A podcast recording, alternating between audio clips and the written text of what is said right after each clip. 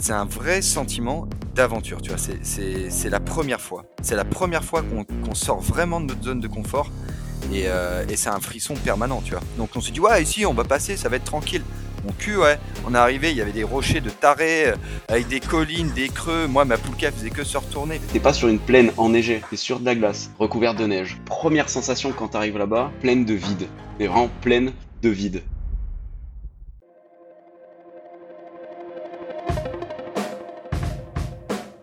Bienvenue sur Les Frappés, le podcast sur le dépassement de soi et l'aventure.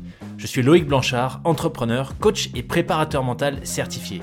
J'ai été pendant plusieurs années sportif de haut niveau en judo avant de quitter les tatamis pour me consacrer à des sports de plein air comme le triathlon ou partir m'évader sur des treks engagés. Récemment, je suis devenu finisher de la PTL, un ultra trail de 340 km autour du Mont Blanc organisé par l'UTMB. Depuis la création des frappés en 2020, j'ai deux objectifs. Le premier, c'est de vous faire découvrir des univers fascinants qui font rêver. Avec mes invités, on ira naviguer sur toutes les mers du monde. On participera à des expéditions dans les régions polaires ou en Himalaya. On découvrira l'envers du décor de l'entrepreneuriat et du sport de haut niveau et on partira en mission avec des membres des forces spéciales. Le deuxième, c'est de vous aider à croire en vos propres rêves et à passer à l'action grâce au partage de ces invités exceptionnels. On sous-estime largement ce dont on est capable physiquement ou mentalement, et je suis convaincu qu'une petite conversation peut déboucher sur de grands changements. On a en moyenne 4000 semaines à vivre sur Terre, alors autant les vivre à fond. Provoquer sa chance, se donner les moyens de réaliser ses rêves les plus fous, tracer son propre chemin sans se soucier des conventions. Voilà ce qu'ont décidé de faire Flavien Hilat, Vincent Lavroff et Thomas Jarret, mes invités de la semaine. Ensemble, les trois Niçois ont commencé en 2019 à imaginer et réaliser des projets d'aventure. Leur terrain de jeu à ce jour, le cercle arctique. Le format qu'ils ont choisi, les expéditions à ski en autonomie totale et sans assistance. Pour les deux dernières expés, en Suède et au Svalbard, ils sont partis chaque fois plus de 30 jours avec des centaines de kilos de matériel, de nourriture et de fuel placés dans des poulkas, des grosses luges qu'ils ont tractées euh, à ski dans des températures de moins 30, moins 40 degrés.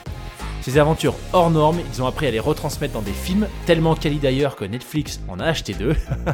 et ces films, ils s'en servent aujourd'hui pour démarcher des sponsors et ainsi financer l'intégralité de leurs projets futurs. En bref, leur témoignage, c'est une énorme claque. C'est la preuve par l'exemple qu'avec du travail, de la passion et beaucoup de détermination, absolument tout est possible. Voici l'histoire des Arctic Fools. Ouvrez grand les oreilles. Excellente écoute à vous les frapper.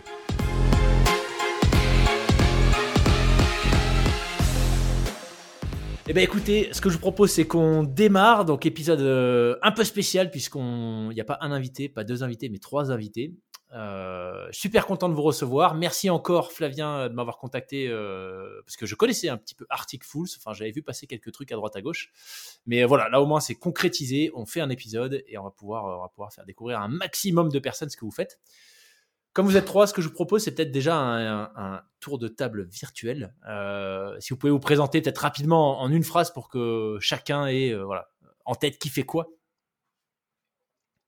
Eh ben ça marche. Ben, merci Loïc euh, pour ton invitation. C'est très cool. je, vais, je vais commencer du coup les gars. Donc moi c'est Vincent. je me suis occupé principalement de, tout ce qui est logistique et, production des, films documentaires qui sortent de nos expéditions. Euh, moi, mon background, il est plus euh, dans l'ingénierie mécanique et, euh, le commerce, donc déjà deux univers qui avaient rien à voir. Puis aujourd'hui, je veux faire plus que plus que de l'aventure et du film et de la photographie, bien sûr. Voilà, je passer la parole à Thomas, Flavien. Ouais, écoute, je prends le relais. Hein. Bah, moi, c'est Flavien Hilat. Bah, écoute, j'ai 29 ans. Je suis, je me considère comme aventurier polaire, réalisateur de documentaires aussi, avec Thomas et Vincent. Euh, donc voilà, moi j'ai un diplôme de base dans le cinéma. Dans, à la base, je suis ingénieur du son. Je me suis reconverti vers euh, la, réalisation et l'image, donc le cadrage. Et puis voilà, euh, en, pour les grandes lignes, c'est ça. ah, t'as oublié tatouage? Oui, je suis aussi tatoueur. En plus, en plus. J'ai trois. multitâche. Et bah moi pareil. Enfin moi là-bas j'étais en communication, communication événementielle. Et puis après, j'ai tout claqué pour, pour commencer à faire de la photo. Et la photo m'a amené sur la vidéo. Donc aujourd'hui, voilà, avec Flav, réalisateur documentaire et le reste de l'année, bah, vidéaste, tout pour tout type de tournage sportif, luxe, tout quoi. Et puis après, bah voilà, pareil, de, de facto, par nos expériences, nos trois expéditions, bah, aujourd'hui, on a les compétences et le, et le petit diplôme suite à Svalbard pour la formation pour les ours, pour, pour dire qu'en gros, on est aventurier polaire officiellement, quoi, avec tout ce, tout ce, tout ce vécu. Excellent. Eh ben, merci Vincent, Flavien et Thomas. Arctic Fools, comment est-ce que c'est né? Quelle est déjà quelle relation est-ce que vous avez tous les trois? Vous êtes potes de longue date. Vous avez décidé de vous créer un espèce de défi complètement fou autour de, des expéditions. Comment ça s'est monté tout ça? On s'est rencontrés il y a à peu près 25 ans avec Flavien, donc ça fait ça fait très longtemps. Euh, en revanche, Thomas, c'est tout nouveau. Enfin, c'est tout nouveau. Maintenant, c'est un vieux frère déjà. Mais on s'est rencontrés quatre mois avant notre première expédition polaire. Donc en fait, on s'est rencontrés fin 2018 et euh, début 2019, on est parti euh, traverser euh, le, plus grand désert de glace d'Europe en, Suède. seulement quatre mois après s'être rencontrés. donc ça a été une dynamique à, mettre en place. Ça matchait tout de suite. Thomas, il avait l'amour de la vidéo et, de l'aventure qui était, en lui. Et Arctic Fools, bah, c'est, c'est un peu plus tard. au début, ça s'appelle Jusqu'au bout de vos rêves. Donc c'est toujours une association qui existe jusqu'au bout de vos rêves, c'est une pensée qui est venue de Flavien. Euh, Flavien qui s'est dit, euh, mais on parle trop à trop de gens qui ont des rêves, qui finissent leur, leur récit de rêve par je le ferai jamais parce que. Et du coup, on n'a on pas laissé ça arriver. Flavien, il s'est réveillé un matin, il nous a dit venez les gars, on crée un truc qui s'appelle Jusqu'au bout de vos rêves. Et tout est parti de là. Et Arctic Fool, je vais laisser Thomas et Flav raconter parce que c'est marrant aussi. Ouais, vas-y Flav. Hein. Arctic Fool, déjà, c'est le, c'est le nom de la série qu'on, a réalisée. Donc, c'est une série de deux saisons. Donc, la saison 1, ça retrace l'expédition en 2021 qu'on a faite en Laponie suédoise. Euh, donc, c'est 8 épisodes de 22 minutes, qui n'est pas encore sorti, mais qui est terminé en tout cas.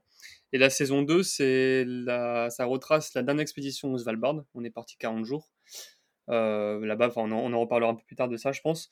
Et du coup, c'est voilà, c'est une série qui, qui regroupe deux saisons. Et Arctic Fool, ça veut dire en français les zinzins de l'Arctique. Pourquoi on a choisi ce nom? Parce que ça nous représente euh, entièrement. Parce que euh, on est un peu des voilà, on est des, sudistes, on est un peu des un peu des comment dire des, aliens de l'expédition. On n'a pas grandi dans ce milieu-là. donc on peut dire mais qu'est-ce que pourquoi eux ils y vont? Et du coup c'est ça qu'on veut montrer. On veut montrer au plus grand nombre à travers nos films, nos photos et tout ça que c'est accessible au plus grand nombre et que c'est pas non plus ultra difficile avec une bonne préparation quand même, une bonne logistique. Et euh, donc voilà, les zinzins d'Arctique. Et euh, c'est notre credo aussi, notre phrase euh, qu'on dit à chaque fois, c'est on fait les choses sérieusement sans se prendre au sérieux.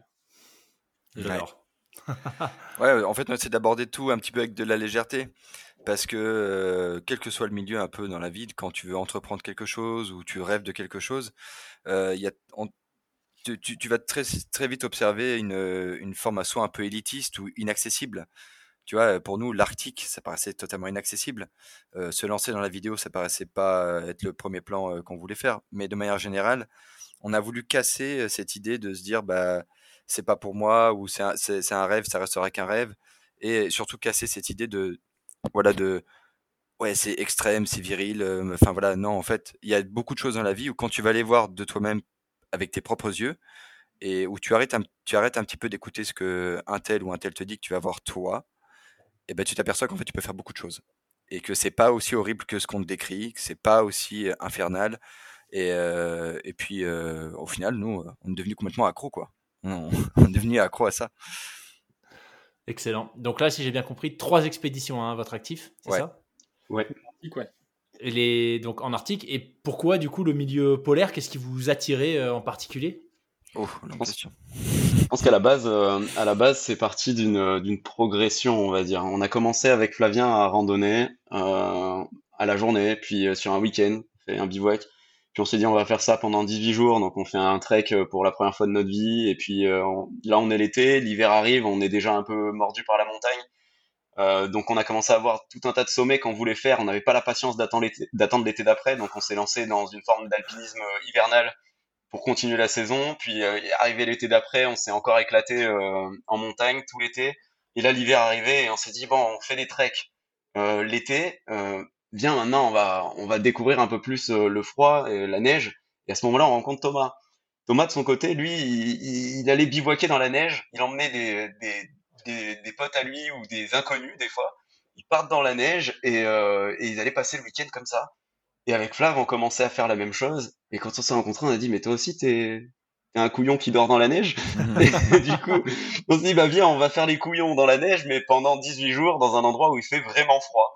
Euh, histoire de voir. Donc en fait, il n'y a pas eu cette idée de je veux absolument aller dans l'Arctique, je veux absolument voir les aurores boréales. Tout ça, c'est des bonus, c'est des choses bien sûr dont on rêvait.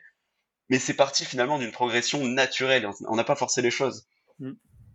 C'est vrai que ça a été une suite plutôt logique, ça a été vachement fluide. Et en fait, il y a ce côté où chacun de notre côté, on avait déjà tout un passif sur euh, bah, les bivouacs neige. Et en fait, enfin, même la montagne de manière générale, euh, s'être pris une première tempête, monter la tente en plein vent, des trucs comme ça. on s'est dit, mais du coup, avec ce package, est-ce qu'on peut pas euh, aller un peu plus loin? Et c'est là où justement Flavien, il a, trouvé euh, ce, désert.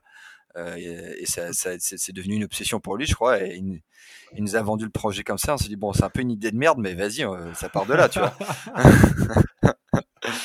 bon, Flavien, c'était quoi cette idée-là? Bah, écoute, je cherchais un truc à faire. Donc, euh, tout le monde, hein, je vais sur Google, euh, sur Google Earth, je regarde un petit peu le, les endroits. Donc, euh, au début, je repère de mémoire, c'était, ouais, je sais plus, c'était en France, c'était le Vercors, un truc comme ça, mais c'était pas assez loin, c'était pas assez, on va dire, unique, tu vois. Ça a été beaucoup fait, beaucoup de fois, donc on voulait faire un truc qui n'a pas été vraiment fait. Et du coup, je monte la carte dans le nord, dans le nord, et là, je vois bah, la, Suède, le plus gros parc, le plus gros glace, le plus gros désert de glace d'Europe. Donc euh, déjà, ça, ça t'interpelle. Tu fais ah ouais, le plus gros désert de glace d'Europe, ça a l'air cool. Du coup, on a zoomé euh, dans l'image, on a vu euh, des montagnes vierges, vraiment truc de fou, et on s'est dit putain, c'est là qu'il faut qu'on aille vraiment. et en plus, le niveau logistique, c'est pas très compliqué. Il fallait prendre un train de nuit et un bus, et un avion aussi, mais en soi, c'était pas l'autre bout du monde non plus, c'était en Europe, donc assez petit budget pour le début et, et assez simple niveau logistique. Donc c'était tout, est, tout était coché, il n'y avait plus qu'à plus qu'à partir et à se préparer. Quoi. On est un peu parti donc... comme des clodos, hein, en toute honnêteté. on est parti là. C'est vrai. Euh, quand tu pars en expédition polaire, normalement, tu as, un harnais pour tirer le, traîneau. Là, on n'avait pas assez de thunes pour acheter un harnais, ça coûte assez cher. Du coup, on avait pris des baudriers d'escade qu'on avait foutu à l'envers et qu'on avait rembourré avec, des mousses pour, euh, pour pas trop sniquer le, le, bassin. Mais ça servait pas à grand chose. Et au final, au bout de 4 jours, on avait les bassins tout rouges, euh, vraiment de plein de marques. Thomas, pour la première fois, il a chaussé ses skis de rando là-bas. vraiment, il n'en avait jamais fait avant. Enfin, on est parti à l'arrache, mais ça nous a permis de, de, de faire des erreurs et d'apprendre beaucoup aussi sur, euh, sur tout ça, sur les choses à, ne pas faire. Donc, et ça, en, Suède, c'était où? C'était le, parc du Sarek ou dans ce coin-là? On est dans le coin du, du parc du Sarek, effectivement. Ok, ok, ok. Donc, euh, sur les traces du Kungsleden ou pas du tout? Ou c'est encore euh, Non, alors on est un peu à côté de la Kungsleden. La Kungsleden, elle va contourner les massifs de montagnes. Nous, on passe en plein milieu. On veut absolument aller au milieu des montagnes. Trop bien. Et d'ailleurs, petite anecdote, justement, quand on voyait les, montagnes sur Google Maps, on dit ouais, trop bien, on va passer par-ci, par-là et tout, trop bien, les grandes vallées. Sauf que, bah, en fait, nous, quand on y était, on commençait à marcher, on se dit ok, bah, la montagne est là devant, on va à celle-là, on... après on tourne à droite dans la vallée. Et bah, après 8 heures, de 8 heures de marche, la montagne, elle n'a pas bougé en fait. Et là, on s'est dit, mais c'est quoi ce bordel? Et En fait, les distances sont tellement énormes dans des paysages où tu n'as aucun repère visuel. C'est-à-dire que tu n'as pas d'arbre. C'est quand tu vois un arbre, c'est une échelle. Quand tu vois une maison, c'est une échelle. Sauf que là, bah, en fait, tu as, des, paysages qui sont en noir et blanc et tu as vraiment rien. Donc en fait, tu marches, tu marches, tu dis, mais c'est un truc de fou. Tu passes la journée entière à marcher, ça n'a pas bougé. On s'est dit, bah en fait, non, euh, pour aller, euh, pour tourner à droite dans la vallée, bah en fait, c'est trois jours. C'est vrai que j'ai souvenir, moi j'avais fait la partie nord du Kungsleden et euh, j'ai souvenir, ouais, c'est vrai, de grandes étendues. Bon, moi c'était c'était en été, donc visuellement déjà c'est pas pareil. Tu vois, tu as des taches vertes, pas mal d'endroits, il y a de l'eau qui coule, il y a de l'eau partout. Mais ouais, j'imagine bien qu'en hiver, ça doit être un peu déboussolant ce genre de. T'as pas, pas beaucoup de repères, mais à défaut d'avoir des repères, bah, il n'y a pas de moustiques. Et ça c'est cool. ouais, ça c'est cool, ouais. Ouais, ça c'est cool. Clairement. Ok, donc première XP, euh, j'ai l'impression, euh, qui s'organise, euh, enfin qui s'organise, mais qui se déroule un petit peu avec les moyens du bord. D'un point de vue, donc 18 jours, c'est ça, hein, au total? D'un point de vue logistique, vous étiez organisé comment? Chacun avait sa poulka, sa, sa, petite luge à tracter. Mm. où il y en avait une pour trois, c'était quoi on avait, on avait chacun une poulka qui faisait environ 60 à 70 kilos au départ. Euh, il y avait déjà un peu de matériel vidéo parce qu'il y avait déjà cette volonté en fait à ce moment-là de faire un film. On avait en fait les, les deux gars, Flav et Thomas, qui venaient de terminer euh, Drop It, un film sur le base et l'Europe. Et à ce moment-là, on avait envie de filmer une aventure qu'on faisait nous. Et euh, donc il y avait déjà cette volonté de partir avec le matériel, euh, de faire de la photographie. Thomas était déjà euh, photographe à ce moment-là. Et en fait, ce qui, ce qui s'est passé pour vraiment la logistique, c'est qu'on a on a discuté ensemble, on s'est dit bah moi j'ai euh, 3000 sur mon compte, moi j'ai 1005 et moi j'ai 1005. Euh, viens, on met tout au milieu et, et on fait ce qu'on peut au maximum. Et, on, est revenu de ces 18 jours, on n'avait plus rien, on savait vraiment pas comment payer notre loyer ou acheter à manger. Au final, on a réglé cette question en 15 jours, donc ça a confirmé la, démarche, on va dire. On s'est dit bon, c'est pas grave si on met tout, on met un all-in sur quelque chose qui rapporte rien parce que derrière, on est des brouillards, on va retrouver euh, des, solutions pour vivre euh, après. Et ça a été un déclic. 18 jours, c'était aussi une durée qui nous paraissait raisonnable, euh, parce qu'on sait qu'en 18 jours, il peut se passer des choses, et on peut avoir de la casse, sans que ce soit fatal. Il y a pas, enfin voilà, on est dans une zone où c'est encore acceptable. Quand tu fais plus de 18 jours, tu as très vite fait d'aller dans des zones beaucoup plus reculées, où ça devient un peu plus chaud. Euh, donc tout était calculé, on va dire, calculé avec de gros guillemets, euh, de manière à, à, pas trop se mettre en danger, à, à, réduire les coûts au maximum parce que le matériel coûte extrêmement cher et comme c'est une première expédition, bah, il a fallu trouver tout le matériel. Par exemple, les skis. Euh, moi, j'ai fait la, j'ai fait l'intégralité avec des skis alpins sur lesquels j'ai monté des fixes de rando que j'ai trouvé à moins 80%. Le truc, ça marchait pas. Euh, c'était pas, c'était pas efficace. Il y avait rien de, il y avait rien de performant dans cette expédition. oui, t'as fait ça. Oui, oui, oui, ah, j'ai toujours mes skis, euh, mes skis alpins avec les fixes de rando dessus que j'ai jamais réutilisé derrière parce qu'on a eu la chance d'être soutenu par la suite par, par de grandes marques qui ont pu nous équiper. Mais là, la première fois, on avait euh, quatre mini sponsors qu'on a mis en avant vraiment parce qu'on était, on était très heureux d'être aidés. Mm. Mais très honnêtement, on a, on s'est aidé nous-mêmes. Hein. On s'est vraiment aidé tout seul. ouais. Et sur les, sur les 18 jours, du coup, euh, est-ce que euh, donc c'était la première fois, même si vous aviez déjà fait des, des bivouacs. Euh, donc quand vous parliez des bivouacs le week-end, etc. dans la neige, c'était autour de Nice, ça? Ouais, dans la hauteur. Ouais, ok. Il y a comme des stations de ski là-haut et l'hiver, il y a quand même pas mal de neige. Hein. Ouais. Et si tu roules 1h30, 1h45 de Nice, tu arrives dans, dans, les montagnes, donc euh, il y, a, y, a un gros, gros terrain de jeu derrière. Vésubie, ouais. etc. Bah, t'as ouais. le sommet à 2000-2005. Et en fait, quand tu es entre, dans, dans, dans cette fenêtre-là, du coup, il n'y a plus d'arbres déjà, tu vois. Ouais. Donc t'as pas de feu. Donc tu peux déjà t'entraîner à faire un igloo, euh, et être sur une crête qui peut être en plein vent. Mine de rien, en fait, on arrive à trouver des conditions qui sont quand même vachement bien pour s'entraîner euh, là dans, dans, les Alpes du Sud, quoi. Ok. Mm. Ok, ok. Donc ça, c'était euh, l'expérience que vous aviez, Alpes du Sud. Euh, mais quand vous arrivez là en, en Suède, euh, sur cette, cette première expé avec les moyens de support, est-ce qu'à est qu'à un moment donné, enfin, comment ça s'est passé individuellement? C'est-à-dire, est-ce qu'à un moment donné, vous vous êtes dit, qu'est-ce qu'on fout là? Ça va être méga tendu, on n'a pas le matos qu'il faut. Euh, la préparation, on a fait ce qu'on a pu, mais en fait, euh, la réalité est peut-être un peu différente. Est-ce qu'il y a eu ce genre de moment un peu, euh, what the fuck, on arrête tout ou... L'intégralité des questions que tu viens de proposer euh, nous ont traversé la tête dès les trois premiers jours. Ouais. Ouais, mais la totalité. On a eu les premières casses de matériel dans les premières heures, on a eu les, les, les, premières frayeurs dans les premiers jours. enfin, on, on spoil pas tout le film puisqu'il y a le film qui raconte l'histoire, mais grosso modo, au début, on a failli abandonner euh, il y avait tout qui était réuni pour se dire bon là, euh, on, on, a peut-être visé trop haut. Et il y a une montée, il y a beaucoup de collines, il y a beaucoup d'arbres au début en fait parce qu'on on part pas de, on part pas d'une plaine glacée. En fait, il a fallu la rejoindre cette plaine glacée. Mm. Et là, ça, c'était extrêmement dur. Mentalement, les poulkas sont très lourdes. Euh, c'est la première fois qu'on a des moins 30 degrés de notre vie. Euh, on découvre qu'il y a des matériaux qui cassent euh, naturellement, ils passent en transition vitreuse et ça devient un, un, morceau de verre. Donc tu tires dessus, ça éclate. Euh, enfin, vraiment, on a eu des beaucoup de beaucoup de surprises. Et Flav, justement, dans le film, tu disais, bah, qu'est-ce qu'on se fout là? Qu'est-ce qu'on fout là? Ouais, ouais. Bah, en fait, les trois premiers jours, comme dit Vincent, euh, pour un peu expliquer, un peu pour, on va spoiler un petit peu quand même en gros, euh, on, le bus il nous dépose et il faut qu'on rejoigne le, rejoindre le plateau qui est un peu plus haut, enfin beaucoup plus haut. Et du coup, bah forcément, tu as une montée, sauf que c'est une montée avec des arbres, avec de la neige profonde, avec des pierres, plein de petites collines à gravir. Quand tu as un traîneau qui pèse 70 kg, 80 kg au début, Euh, c'est très compliqué de progresser là-dedans. Je crois qu'on avait, on avait mis 8 heures pour faire 2 km, un truc comme ça. Ouais. Ah ouais. franchement, donc dès le début, pour une toute première, on s'est dit, mais. Enfin, moi, le soir, je me rappelle, j'ai dit, mais franchement, qu'est-ce qu'on fout là à galérer là, on s'est mal renseigné, c'est pas possible, c'est Mm. pas le bon chemin. Du coup, on se posait 36 000 questions. Et après, bon, là, je vais pas spoiler, mais on, du coup, on, trouve- on, on- on arrive à sortir de là-dedans. Et une fois qu'on est là-haut, c'est pas du bonheur. Mais c'est vrai qu'au Mm. tout début, ça en plus, les corps, euh, les trois premiers jours, les corps, ils sont pas du tout habitués Ouais. ou quoi. En général, il te faut trois jours pour t'acclimater euh, un, minimum, puis, puis 15 jours pour euh, être à 100% acclimaté en à peu près. Mais euh, dès le début, c'était violent et c'était c'était même décourageant au début, ouais.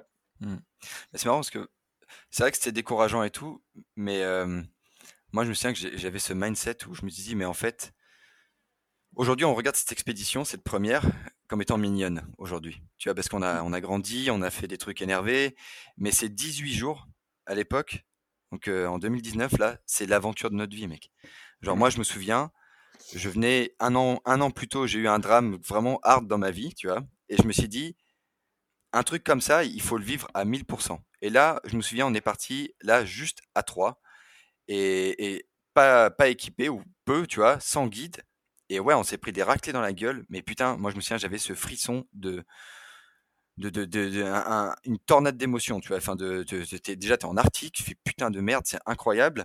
Euh, tu prends le froid qui te brûle la gueule, tu vois. Ça te pique les joues, ça te pique les doigts. Et du coup, c'est des sensations vachement nouvelles. Tu dis, Wow, c'est incroyable.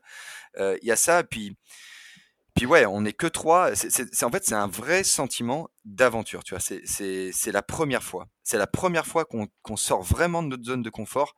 Et, euh, et c'est un frisson permanent, tu vois. Donc euh, évidemment, tu vois, très vite, on, on se confronte à de l'adversité et on se dit putain, on est, on est des branleurs. On, on arrive là-dedans, la carte, euh, elle était, enfin, il y avait très peu de data, tu vois. Donc on se dit ouais, ici, on va passer, ça va être tranquille. Mon cul, ouais. On est arrivé, il y avait des rochers de tarés euh, avec des collines, des creux. Moi, ma poulka faisait que se retourner, je te jure. Enfin, c'était, c'était le rage quit, quoi. Donc, euh, ah non, franchement, on s'est, s'est pris, une, on s'est pris une fessée au début. Et puis, en fait, bah, c'est là que très vite est, arrivé bah, l'esprit d'équipe, tu vois. Très vite, on s'est dit, bah, allez, on, on tente. et je me tiens, petite, bah non, je vais pas spoiler, mais il y avait une petite astuce. On a réussi à trouver une solution sur comment s'orienter euh, sur le tas, quoi. Et euh, puis après, voilà, après, il y a eu la récompense. On a réussi à atteindre cet objectif de, de, de- des grandes plaines. Et là, on s'est dit, eh là, les gars, c'est, c'est parti, quoi. Là, c'est putain, là, là, là ça, ça te prend au trip. Tu dis, putain, t'es dans les grandes vallées, c'est immense, il fait un froid de ouf, et il y a que toi. C'est en fait cette, cette sensation d'être à poil. Ouais. Tu vois, on est trois, mais on est seul. On est coupé de tout, on n'a pas de communication. Le seul truc qu'on a, c'est une petite balise de merde, et, et c'est tout. Et, et c'est, un sentiment de liberté. hein. C'est une belle première fois. Du coup, à 3, dans l'adversité, là, sur les, les, les, les premiers jours, ça se passe comment la relation? Parce que c'était assez frais quand même. On s'écoute euh, beaucoup. Euh, Mm. Je pense à ce moment-là, on se laisse beaucoup de temps de parole, euh, d'écoute. Et euh, je pense qu'on a ça en nous, tous les trois. Euh, S'il y en a un de nous trois seulement qui a de l'énergie positive à partager, on va la prendre, s'en remplir au maximum et essayer de... Là, à ce moment-là, par exemple, au début, c'est Thomas qui, avait la rage d'y arriver. Je pense qu'il a, il a insufflé en, en Flavien et moi un, un sentiment de euh, OK, c'est all-in, on y va, on tente. Et euh, dans le pire des cas, bah, on, on aura, on sait que si on se loupe, on n'aura pas le temps de traverser le, le désert, donc euh, bah, ce sera un, un aller-retour, quoi. Et on a pris ce risque-là euh, sur l'impulsion vraiment de cette, cette good vibe que, en fait, il suffit juste que l'un de nous trois soit, soit positif. Hmm. Ça fonctionne. Parce qu'on se laisse du temps d'écoute et du temps de parole, du temps de conversation, je pense. Ça, vous l'aviez défini en amont ou c'est quelque chose qui naturellement s'est mis en place avec vos personnalités? naturellement ça. Hmm. Avec Vincent, on se connaît depuis très longtemps, donc on, Ouais. on sait un petit peu comment gérer. On a vécu, euh, des- on a fait un trip de 18 jours, du coup, on, on- on se connaissait quand même euh, dans les, un peu dans, dans nos retranchements, tu vois, dans, dans des, des passages un peu difficiles, on sait comment on réagit.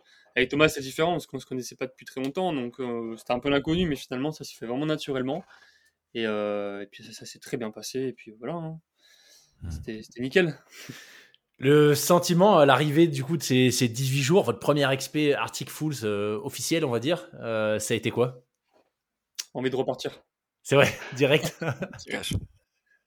Est-ce que vous étiez dans les derniers jours déjà en train d'imaginer la prochaine expé Tu étais encore dans ton expé, mais tu étais déjà en train de te dire oh, là, c'était tellement lourd, euh, faut repartir, je pourrais aller là-bas, euh, faire ci, faire ça Alors, en quelque sorte, oui, totalement, mais peut-être pas en rêvant d'autres endroits où euh, là, pour le coup, en fait, on faisait le bilan des, des conneries qu'on avait fait et de toutes les erreurs techniques, les problèmes de choix, les problèmes de, de, de matériel de manière globale euh, ou de, de rythme en fait, hein, parce qu'il y a des euh, il y a des pratiques en fait qui sont bonnes et il y a des pratiques qui sont moins bonnes et il y en a d'autres qui sont carrément dangereuses. Et euh, on a eu un peu toutes ces erreurs et donc il y a eu un bilan en fait très rapide à la fin sur les derniers jours qui dit euh, bon ça il faut qu'on trouve une solution, ça il faut qu'on trouve une solution. On s'est mis à faire une liste énorme et je pense que cette liste elle était là justement parce qu'on savait que on allait repartir. Donc on savait qu'on allait repartir à ce moment-là et on a on a beaucoup appris. On a l'habitude de dire, si on souffre pendant une expédition, s'il y a plein de choses qui se passent mal, en fait, c'est de l'apprentissage. On apprend. Mm. Et quand tout se passe bien, euh, on n'apprend rien. Et c'est ce qui s'est passé à la deuxième expédition, du coup. On n'a rien appris. rien du tout. C'est vrai. tout s'est trop bien passé, on n'a rien appris du tout. Bon, alors attends, on va, enchaîner sur la deuxième, mais peut-être euh, sur cette première de manière individuelle, euh, peut-être en commençant par Flavien. Ça a été quoi, tu dirais, l'apprentissage, toi, perso, euh, que tu en as retiré? Moi, c'était la découverte de, de, mes capacités. Et donc, savoir un petit peu qu'est-ce que je peux endurer, qu'est-ce que je peux gérer? Donc, le, le, froid, moi, je ne me connaissais pas par les températures aussi extrêmes. Je ne savais pas comment j'allais gérer ça, même si j'avais fait des bivouacs dans les Alpes c'était pas non plus pareil. Euh, donc ça, ça s'est très bien passé finalement. Bah, à la base, je, suis un frileux moi. Hein. Je, ah oui. ici, j'ai, bah, euh, ouais, j'ai, je suis à Nice, hein, donc je suis frileux de base. Mais bon, avec un bon équipement euh, et, un, et un peu d'expérience, bah, finalement, bah, on, apprend à, à, supporter ça, on l'accepte. Et donc ouais, du coup, la, résilience au froid, la résilience au, à l'effort aussi. Parce que tirer un traîneau sur des centaines de kilomètres qui fait 80 kilos, pareil, je n'avais jamais fait, du coup, je savais pas comment comment j'allais gérer ça. Et du coup, c'est un peu, euh, c'est une sortie de sortie de zone de confort, tu vois. Donc, euh, c'est un apprentissage euh, vraiment. Moi, c'était vraiment personnel parce que j'ai réussi à, ouais, prendre, avoir plus de confiance en, moi, en ce que je fais, en, ce que je suis capable de faire, tu vois. Donc, c'est une, une, une, prise de conscience là-dessus et et un, un, apprentissage grave sur euh, ma capacité à, à, tout ça. Donc c'est ça, ça, te motive à, poursuivre.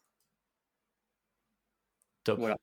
et toi Thomas, par rapport à ce que tu expliquais, euh, euh, cette, cette, rage de vivre le truc à 100% euh, du fait de l'expérience euh, que tu avais vécue peu de temps avant, t'en as, t'es arrivé à la fin dans quel état d'esprit?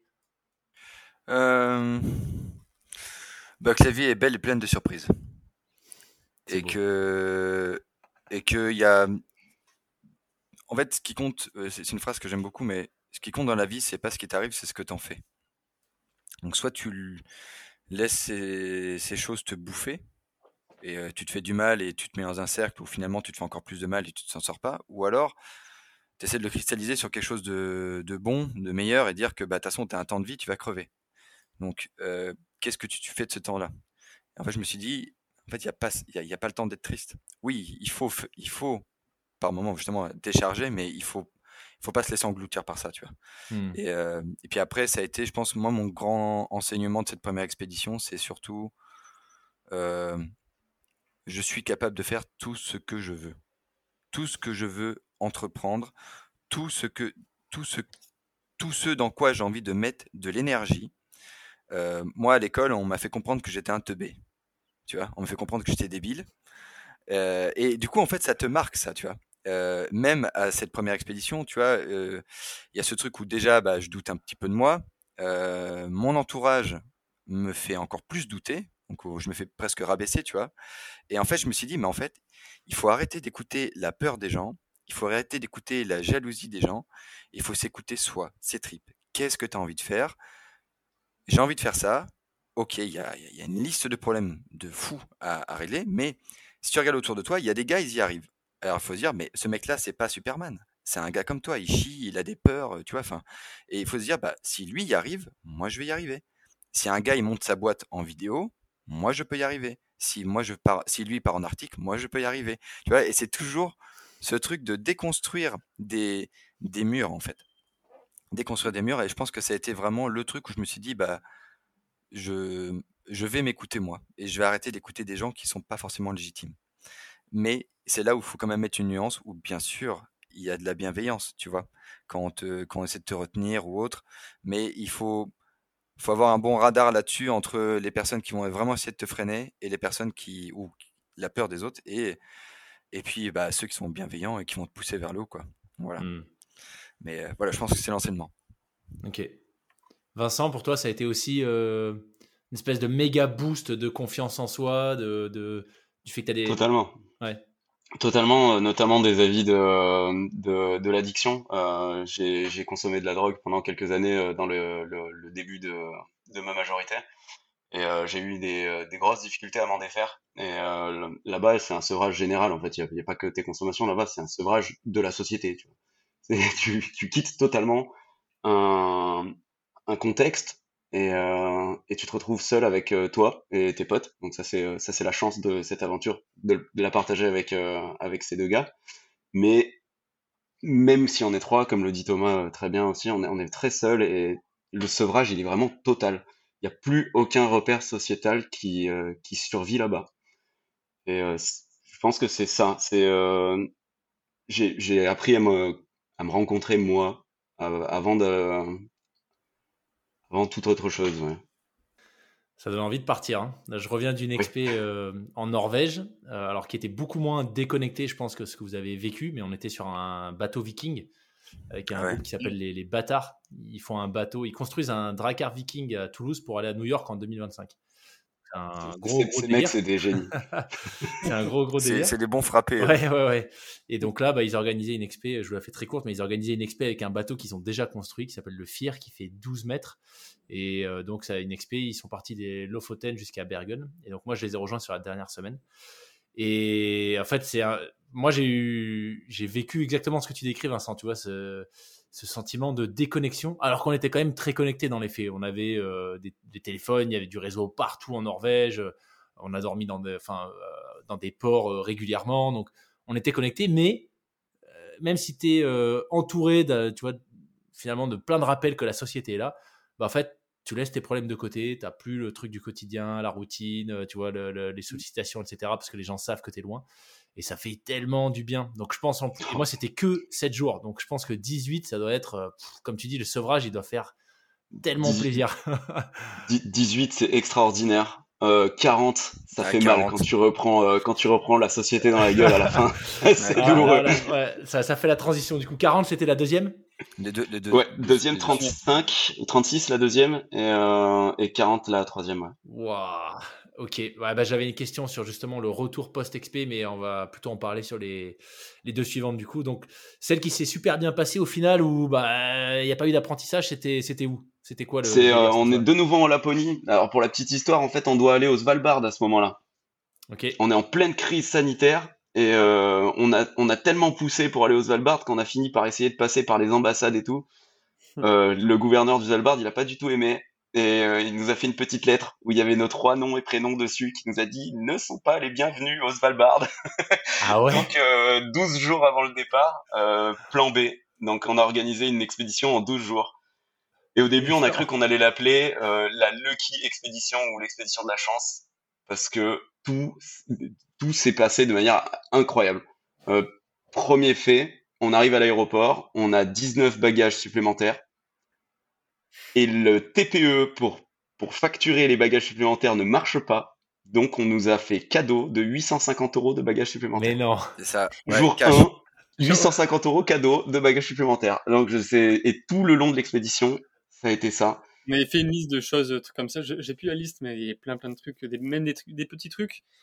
Et tu te dis, putain, ça, plus ça, plus ça, à la fin, c'est clair que c'était une aventure euh, avec de, la chance, quoi. Et tout, du, du, début à la fin, quoi pour, juste répondre à la question, parce on est parti où les Ah, c'était bah, en... bah, suédoise encore une fois, c'était le, le, le Sarek encore comme la première fois. Sauf que cette fois, on, fait, on fait 30, 33 jours, je crois. Donc on a plus de, plus de temps, plus de, plus de temps. Et du coup, on se dit, bah, on fait le Sarek, mais on, fait aussi le Pajalanta, qui est un parc qui est collé au Sarek. Et on fait une grosse boucle de, je crois que c'était 300 euh, km à peu près Donc voilà, c'est pas énorme non plus, mais le but c'est pas de, de, faire un record de distance, et le but c'est de rester le plus longtemps possible et de profiter à fond pour faire du ski de, du ski de rando, de la descente, du, des sommets, des choses comme ça, de profiter un petit peu quoi. Donc c'était une expédition un peu vacances finalement parce que tout s'est bien passé. Il a, il a, fait beau tout le temps, enfin non, il n'a pas fait beau tout le temps, mais c'était pas très difficile niveau conditions tout, était bien. Quoi. Bah, je me souviens quand même que euh, au tout début, on rappelait quand même sur les 18 premiers jours, on a quand même, quand même pris 16 jours de tempête. C'est vrai. 16 jours de ah temps. En fait, ah bah, Flavien, bah mémoire sélective là. Non, non, euh. non mais c'est vrai que même nous, en fait, même nous, on, aujourd'hui, on l'imprime comme étant quelque chose où tout s'est bien passé, ça a été facile. Mais c'est vrai que on avait déjà une expédition dans les pattes. Euh, là, c'est vrai qu'on a pris ouais, quand même 16 jours de tempête au, au début. Tu vois. Ça, aurait été la première expédition, je pense que euh, ça aurait été très compliqué. Et niveau dénivelé aussi, on s'est mis, euh, on s'est mis beaucoup de dénivelé. Alors je connais plus les chiffres, donc je veux pas dire de bêtises, mais avec des poulkas, c'était beaucoup, beaucoup, beaucoup de dénivelé. C'était 3000, 3008 ou 4000, je crois. Un truc comme ça. il faut, préciser que les poulkas, euh, la première, elle faisait 80 kg. Là, on est passé à 130 kg chacun. donc c'est pas pareil, mais donc le matos a évolué. On a cette fois-ci, on a des harnais, on a plus des baudriers d'escalade. On a des harnais, on a une tente beaucoup plus, plus grande, donc plus de confort. Euh, on a des poulkas avec des vrais sacs poulkas, on n'a plus des sacs Duffel euh, Décathlon. donc, euh, qui, sont très bien, ceci dit, hein, les sacs Duffel, c'est juste qu'on en mettait plein, donc des fois on en perdait un. Ouais, voilà, c'est déjà arrivé. donc on a fait un petit level up sur le matos, tout était réuni, donc on était très bien. Mais alors, attendez, Pardon Flavien, excuse-moi, vas-y. Non, non, je disais juste qu'il y a, c'est vrai qu'on a quand même eu beaucoup de tempêtes dès le début, mais c'était pas non plus des tempêtes atroces. Ouais. Donc finalement, ça allait. Et alors, là, ma question, ça allait être côté euh, logistique. 30 euh, jours, euh, cette fois-ci, vous, l'avez, vous aviez tout sur vous là aussi, côté bouffe, etc. Ouais. il y avait, Ah ouais Pas Il y avait 30 jours de bouffe sur vous on, est, on est toujours parti en totale autonomie avec zéro ravitaillement jusqu'à présent. Et finalement, la nourriture, c'est un, c'est un bon tiers du poids de notre poulka. Et le reste, euh, il y a une bonne partie, c'est de l'essence aussi pour faire tourner le réchaud. Et d'ailleurs, j'en profite, je, viens de mentionner le mot réchaud. Le réchaud, c'est euh, l'accessoire le plus indispensable quand tu es au milieu de la neige, qu'il n'y a pas d'arbre, qu'il n'y a rien. Il y a mm. que ça pour te t'alimenter en eau. Et euh, première expédition, on part avec un seul réchaud.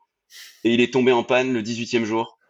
Impossible de le redémarrer. Donc du coup, il a tenu 18 jours. Donc deuxième expé, on sait qu'on part deux fois plus longtemps on a pris trois réchauds cette fois et on voulait être sûr que ça lâche pas et la quantité d'essence pareil elle doit être proportionnelle. Euh, en fait finalement c'est c'est le seul impact carbone qu'on a là-bas une fois sur place c'est l'essence du réchaud.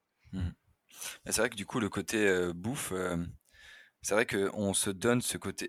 Très souvent, on entend en autonomie et tout ça les expéditions, mais souvent, c'est pas totalement en autonomie parce que il y a un ravito qui est, mis quelque mmh. part. C'est-à-dire qu'il y a quelqu'un, tu payes quelqu'un qui prend une motoneige, qui va amener ta, caisse à tel endroit et il faut revenir à cet endroit-là. Enfin, mmh. c'est déjà tout balisé. Mais nous, justement, on est dans cette dans cette optique d'exploration et de liberté totale et de vraie autonomie. C'est-à-dire qu'on a vraiment tout sur nous. Et si on veut changer de route, on change de route on, peut faire tout ce qu'on veut. C'est ce qui s'est passé à Arctic Falls. Il y a un moment, euh, enfin la saison 1 là, enfin la deuxième expédition pour mettre dans le contexte, il y a, un moment justement on avait la possibilité de, faire un détour pour croiser euh, des, Samis. Donc les Samis c'est les, locaux. Et euh, bah, en fait on, avait la liberté de le faire. Tu vois, on n'était pas à, se dire ah merde, bah, on a que trois jours de bouffe, il faut qu'on aille chercher la, truc, tu vois. Mmh. Donc ça c'est trop bien, c'est génial. De, partir en autonomie, ça c'est une forme de liberté, euh, donc euh, c'est super, super, important pour nous. Et puis, au, début, on est lourd, puis après, on peut, pour se rassurer, on se dit, ouais, mais plus, plus, on avance dans le temps, plus ça va se, se, s'alléger. Donc, euh, c'est aussi rassurant là-dessus. C'est qu'en plus, nous, quand on parle de la bouffe, on, prend beaucoup de petits plaisirs, c'est important. On prend des M&M's, on prend du Genepi, on prend du chocolat, du, du, du, gruyère râpé, enfin du, du saucisson, enfin bref, beaucoup de, de choses non essentielles, entre guillemets, euh, quand tu pars en expé, si tu veux faire de la performance. Mais nous, la performance, on en a rien à foutre, clairement. enfin, en tout cas, pour l'instant. Euh, pour ces expéditions-là, on s'en fout complet. Du coup, nous, ce qu'on veut, c'est partir en expédition, profiter, passer du bon temps entre potes et manger du saucisson le soir. Quoi.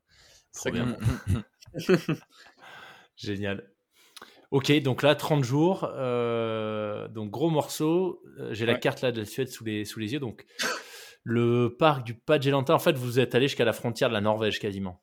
Oui, oui, oui. On était euh, à peut-être euh, 10 bornes de la Norvège, peut-être même moins par moment. Ouais. Ok, ok. Donc ouais, on était, euh, on a remonté par la Norvège et on est, re- on est redescendu en traversant le Sarek. Ok, d'accord.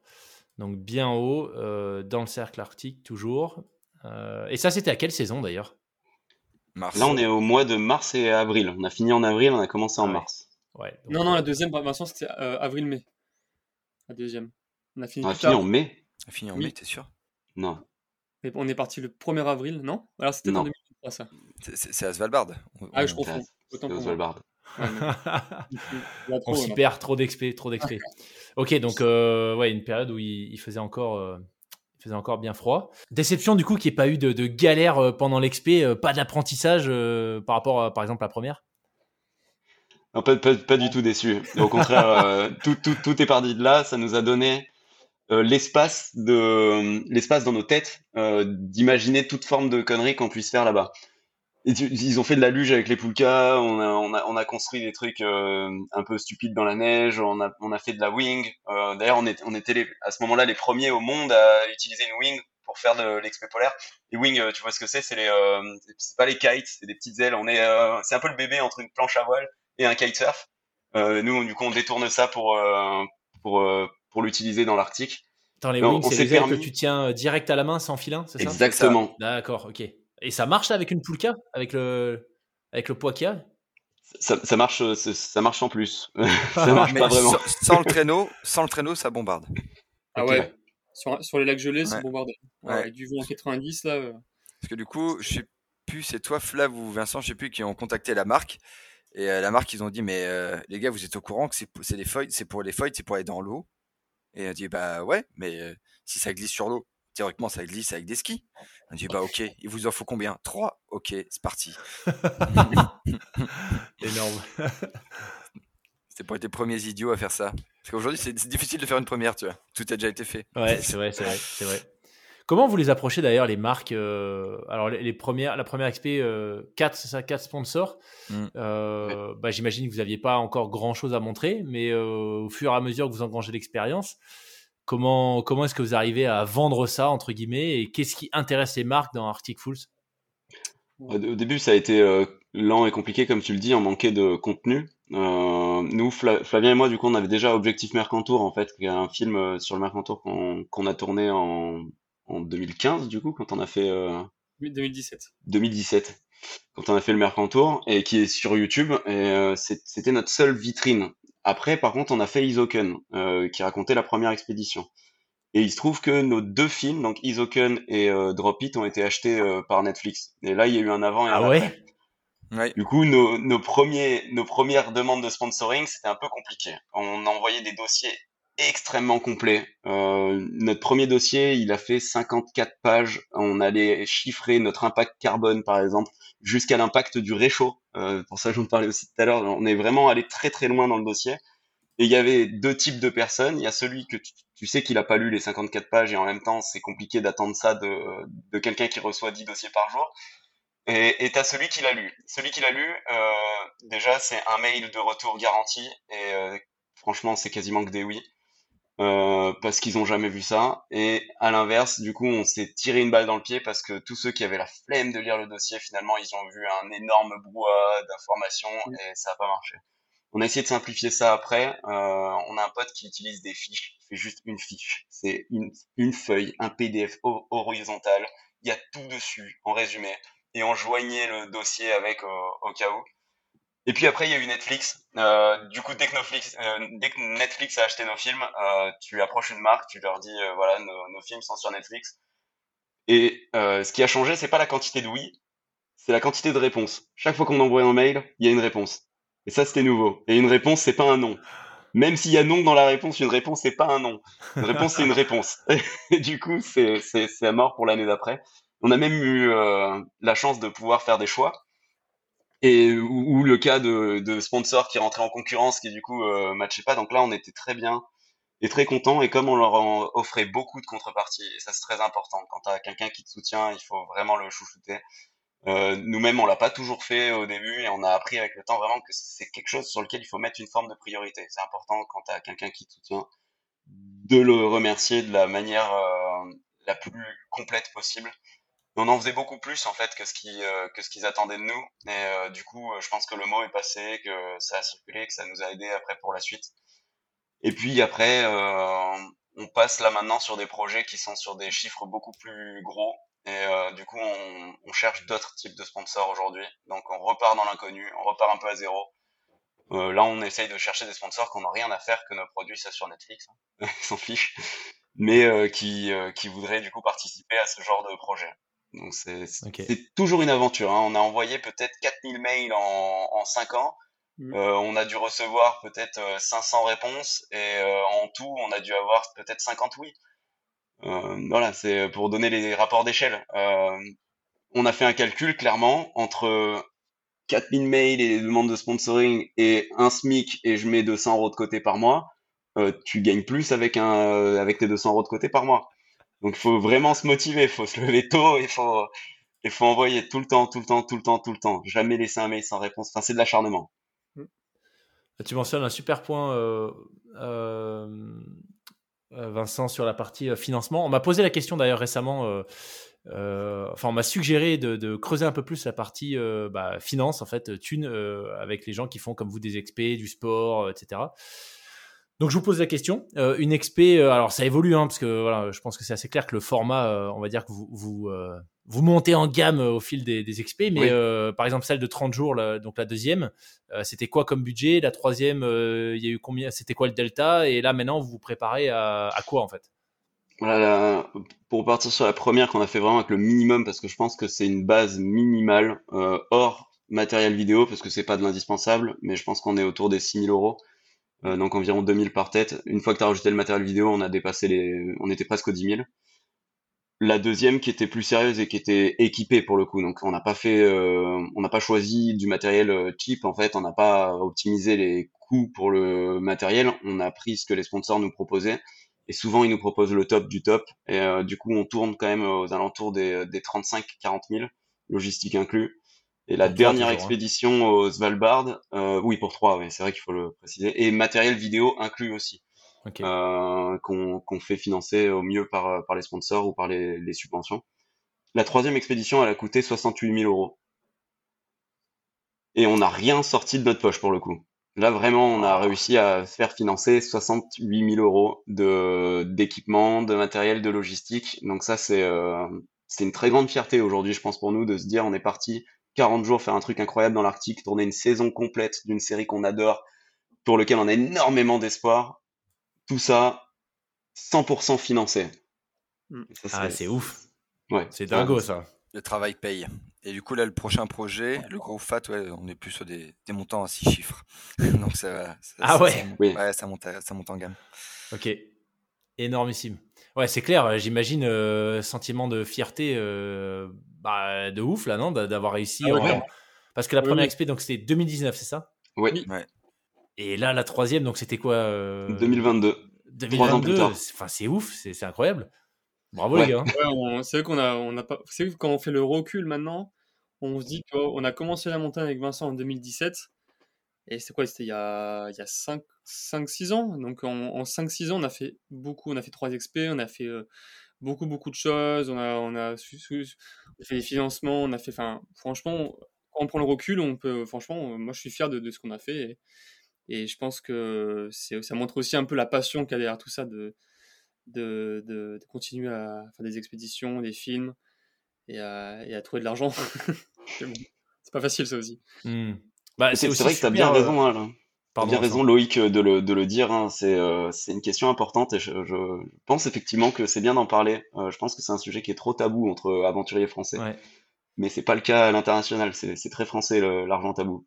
Ah ouais, bah ça, ouais, ouais je, je pense. Ouais.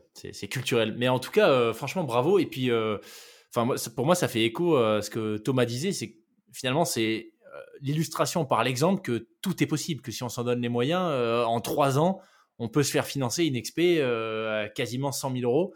Euh, bon, évidemment, c'est beaucoup de travail, etc. Et puis, euh, voilà, partir 30-40 jours, on va en parler, mais j'imagine que le retour, c'est pas des vacances, quoi. Ça se prépare, ça se réalise, et puis il faut digérer la suite. Mais, c'est possible. Et vous l'avez fait sans être né à Chamonix, sans avoir été à l'école des guides à 12 ans. je, trouve ça, je trouve ça méga, méga inspirant. Mais dans, dans, dans, dans tout ce travail qu'on fait aujourd'hui, tu vois, il y a, y a, quelques fois où il y a un petit mot qui nous a un petit peu hérité. Tu vois, on dit Ah putain, c'est trop bien ce que vous faites, vous avez de la chance.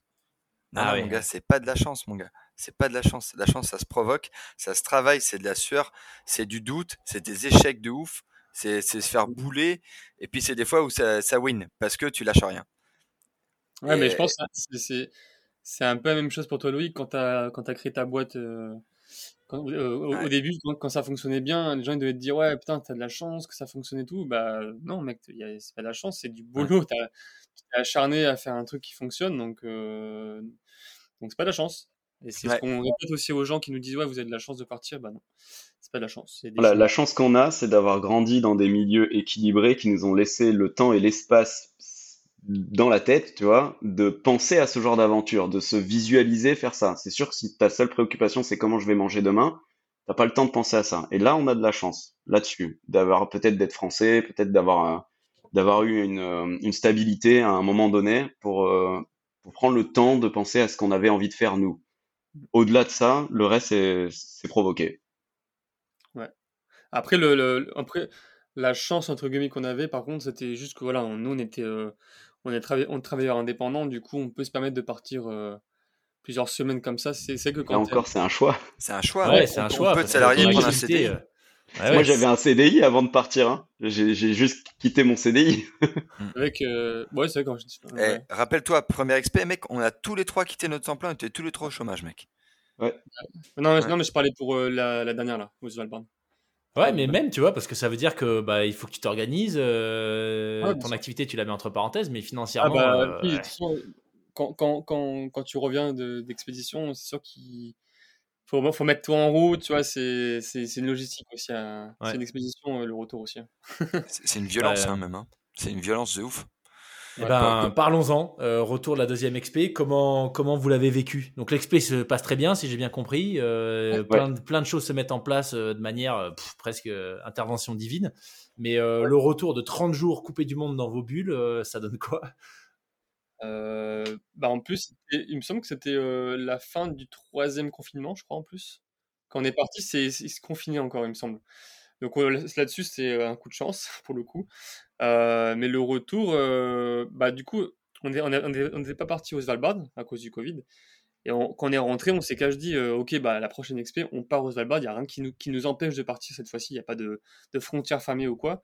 Du coup, on s'est direct refocus sur bah, déjà le, film, la série, mais aussi sur la logistique de la troisième expédition. Du coup, moi, je sais que j'ai eu moins de. J'ai un moins, moins mauvais souvenir du retour de celle-là que la troisième où c'était plus compliqué. Mais, euh, mais voilà, donc euh, franchement, on, rentre à la maison, on est content, on, revoit nos femmes, on, revoit les proches, on est content, on redécouvre les photos vidéos. Mais c'est vrai que putain, ça manque de. Ça manque. Tu, tu te rends compte de, de, de, tout. Tu arrivé chez toi, tu as de l'eau chaude, tu as du chauffage, tu as ton frigo, tu as, du confort, tu as ton lit. Et c'est à ce moment-là que tu te, rends, tu te rends vraiment compte de la, de la chance que tu as au quotidien. Et c'est c'est super intéressant. Et pour celle-là, en tout cas, pour la deuxième expédition, j'ai pas eu trop de mal à, à me remettre. Ok. pour vous, euh, Thomas et Vincent? Ça m'avait un peu affecté, moi, quand même. Euh, je sais pas si vous vous rappelez, les gars, deuxième expé, il restait quoi? C'était le deuxième kilomètre ou quoi? Et carrément, des, des, genre, des, des, des jacouilles, des, des bêtes sauvages, je te jure, on a senti l'odeur du goudron à deux kilomètres. Dis ah, je hume du béton messire tu vois. Genre en gros c'était ça. Et, après ouais bah, c'était la, la, violence du, du, du réseau en fait même de loin euh, mmh. je pense qu'il restait genre 10 bornes un truc comme ça et au loin on voyait un trait noir sur une colline. Et on fait putain c'est un signe de civilisation bah c'est quoi? C'est une antenne 4G et on a marché un peu et là t'allumes le téléphone et là tous les messages et tout, c'est carnage, tu vois. On les a éteints très vite. Hein. Ouais, on les a rééteints tout de suite. On dit non, on n'est pas prêt. On, s'est protégé quand même. On a fait en douceur. Mmh. C'était, euh, moi, j'ai toujours le, le, la crainte en fait du premier retour vers la société. Euh, là, on, est, on a fait une sortie en douceur. On est arrivé dans un tout petit village qui s'appelle Gvikyok. Euh, on a commencé à envisager de dormir dans un abribus. Finalement, on a dormi dans un, petit logement euh, qui, qui, était disponible à côté, euh, tout, tout, simple, tout basique. Le lendemain, on dort à Diokmok, qui est une capitale sami du coup en Suède. Là, on a dormi dans la rue en mode euh, SDF. Donc, il y a, y, a, eu un petit, un petit retour progressif.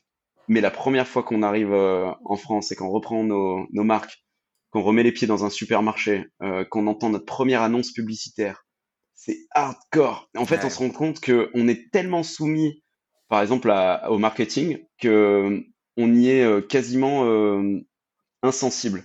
Mais quand on part là-bas, euh, on se désensibilise, on va dire, de ce, matraquage publicitaire qu'on subit au quotidien. Et la moindre annonce marketing, la moindre publicité, que ce soit même dans les couleurs, le son, la, structure, les mots, ça nous agresse et ça nous saute au visage, vraiment, on s'en rend compte immédiatement. Moi, en tout cas, ça me heurte beaucoup. Euh, je m'enferme, paradoxalement, c'est fou, mais je, je m'enferme quand je rentre parce que l'extérieur me fait peur alors que je viens de passer plusieurs jours dehors et que je devrais être accro à l'extérieur.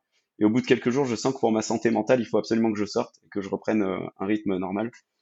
Et les gens me laissent pas le choix de toute façon. là, tout le, le, le, monde te saute dessus, tout est euh, tout ce que tu as laissé de côté pendant un mois, ça te revient, euh, ça te revient. Et tu es obligé de traiter tout ça, de traiter les 4000 mails que tu as laissé que tu laissé arriver sans que tu sois là, de traiter tous les messages qu'on t'a laissé. Alors avant de partir, on change bien nos messageries, on fait des messages automatiques et tout pour que les gens ils insistent pas trop et que mais mais mais ça pèse quand même. Ça pèse beaucoup même. Et euh... ouais, y y a moi, je sais que j'en souffre beaucoup. À chaque retour, je, je, reviens et je sais que j'ai une à trois semaines. La dernière expédition, j'ai mis trois semaines vraiment. Et c'est pas, euh, c'est pas tant le, c'est pas tant le fait de, de, d'être de, nouveau assailli, on va dire par, euh, par l'extérieur, par les demandes extérieures. Vraiment, le truc qui me, qui me heurte le plus, c'est le marketing.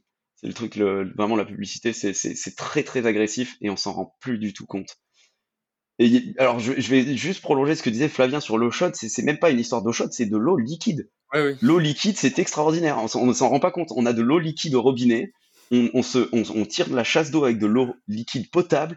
On est, mais vraiment, on a un niveau de confort et de vie dans notre quotidien qui est démentiel. Et ça, t'as pas besoin de partir trois semaines pour t'en rendre compte. Hein. Tu pars une semaine, t'as pas d'eau liquide pendant une semaine, tu reviens, tu fais de l'eau liquide, j'ouvre le robinet, je peux mettre un verre en dessous, quoi.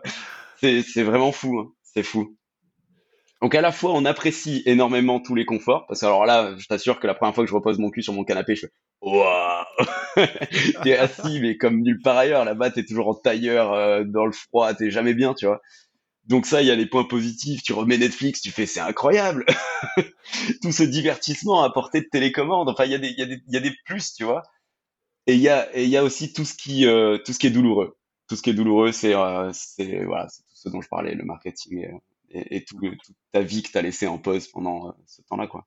J'imagine que quelqu'un qui part pendant euh, six mois, un an, si t'as pas quelqu'un sur place pour gérer euh, tout ça, tu peux pas rattraper un an de notification, tu vois. C'est pas possible. Ouais. T'es obligé d'avoir une gestion progressive et permanente de tout ça. Et euh, du coup, d'avoir quelqu'un à, à, terre, entre guillemets, comme, comme, comme pour les marins, quoi. Avoir, ouais. quelqu'un de solide à terre pour, pour gérer ça pour toi. Quoi.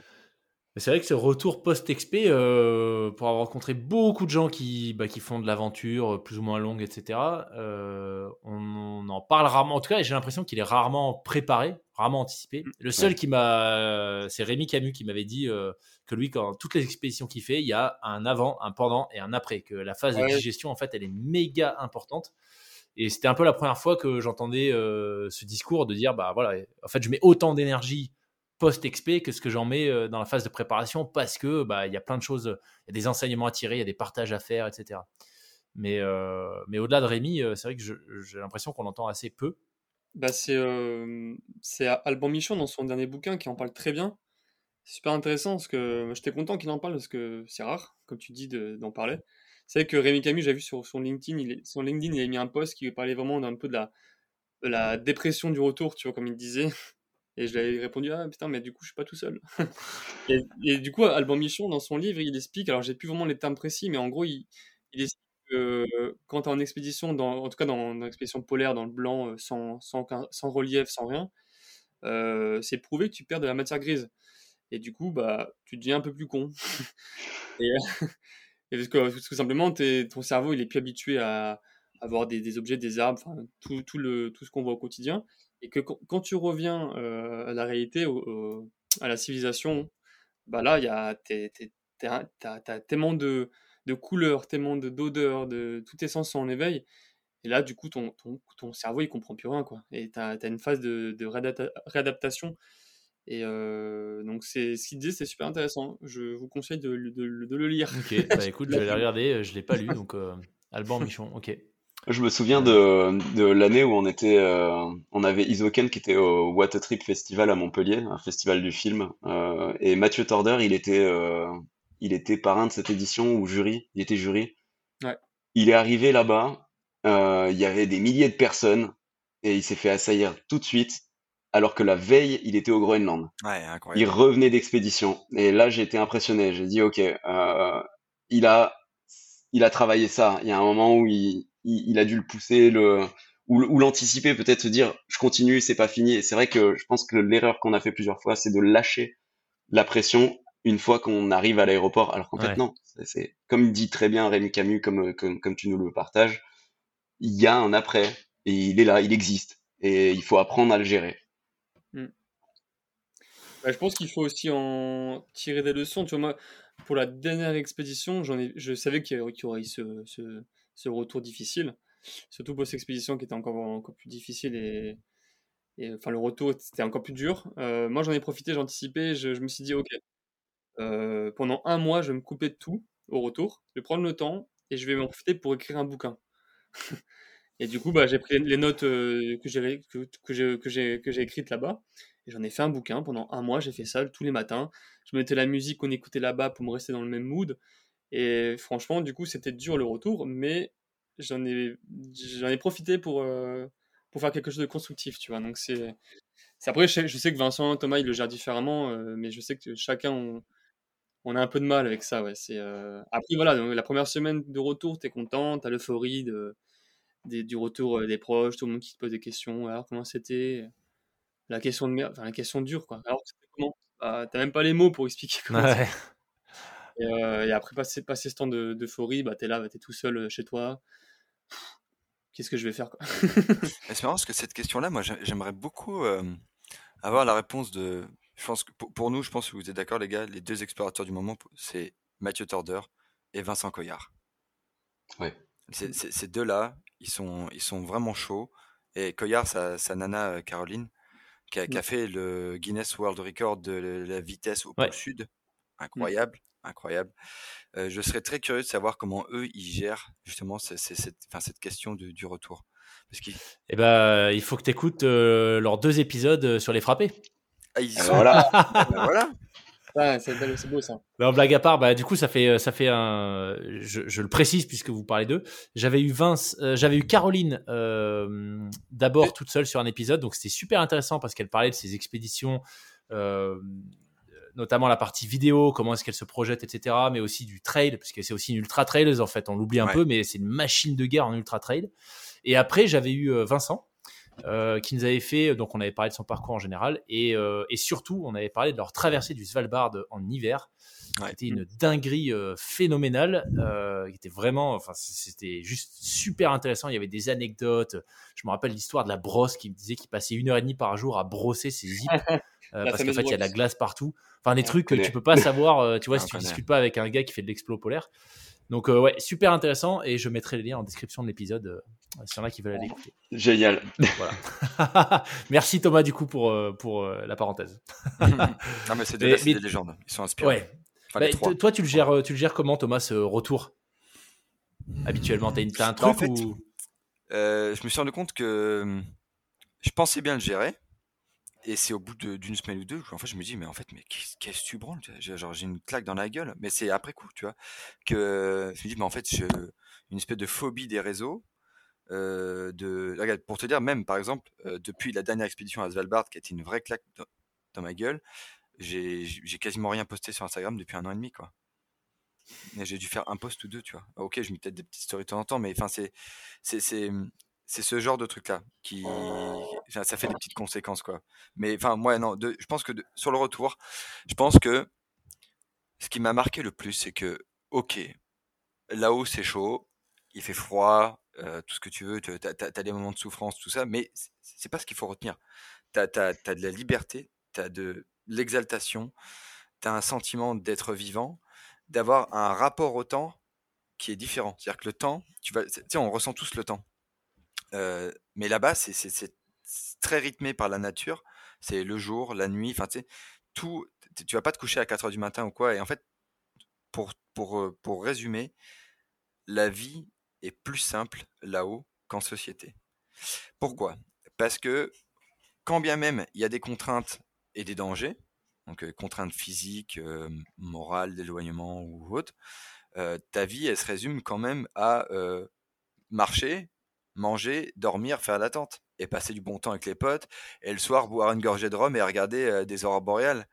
Et t'oublies tous tes problèmes, tu vois. T'oublies, euh, je sais pas, euh, le stress d'un projet, du loyer ou de, des problèmes d'un tel, tu vois. Non, non, t'es es, loin de tout ça. T'es es dans une sphère, dans une bulle blanche là, et il y a rien qui te touche. Et, ouais, je pense que c'est ce côté où du coup tu t'aperçois que finalement le retour à la vie en société, ben en fait t'as une vie qui est plus compliquée que là-haut. Mmh. Mmh mais ouais. Après, ouais, pourtant beaucoup plus confortable. Oui. C'est le paradoxe. Hein. Ouais. Mais non, ouais, je pense que c'était plus le côté ouais, où pas, mal d'isolement finalement. Un peu comme Vincent, tu vois, je, je sors pas trop. C'est que les, premières semaines, juste même faire les courses, ça me fait chier. Tu vois, ça, ça, me gave. Ça me gave que t'as as plein de bruit et puis tu sais, Enfin, désolé pour le cliché, hein, mais genre, je sais pas, tu, vois des, des nanas là sur la prom ou j'en sais rien, ils disent Ah putain, mon iPhone il marche pas Bah ouais, bah fous-toi les dans le cul, désolé, mais il y a d'autres choses, tu vois. enfin, enfin, voilà, c'est des petits trucs comme ça. Euh. Mais bah, après, voilà, maintenant on commence à être rodé.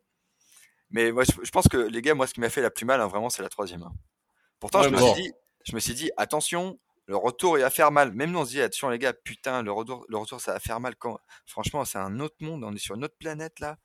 Mmh. Euh, et, le retour il va être costaud. Bah, on va beau se préparer finalement. Euh... gueule. Mais parce que Donc la troisième? Bah, Pardon, vas-y, euh, vas bah, tant qu'à faire, enchaîner, mais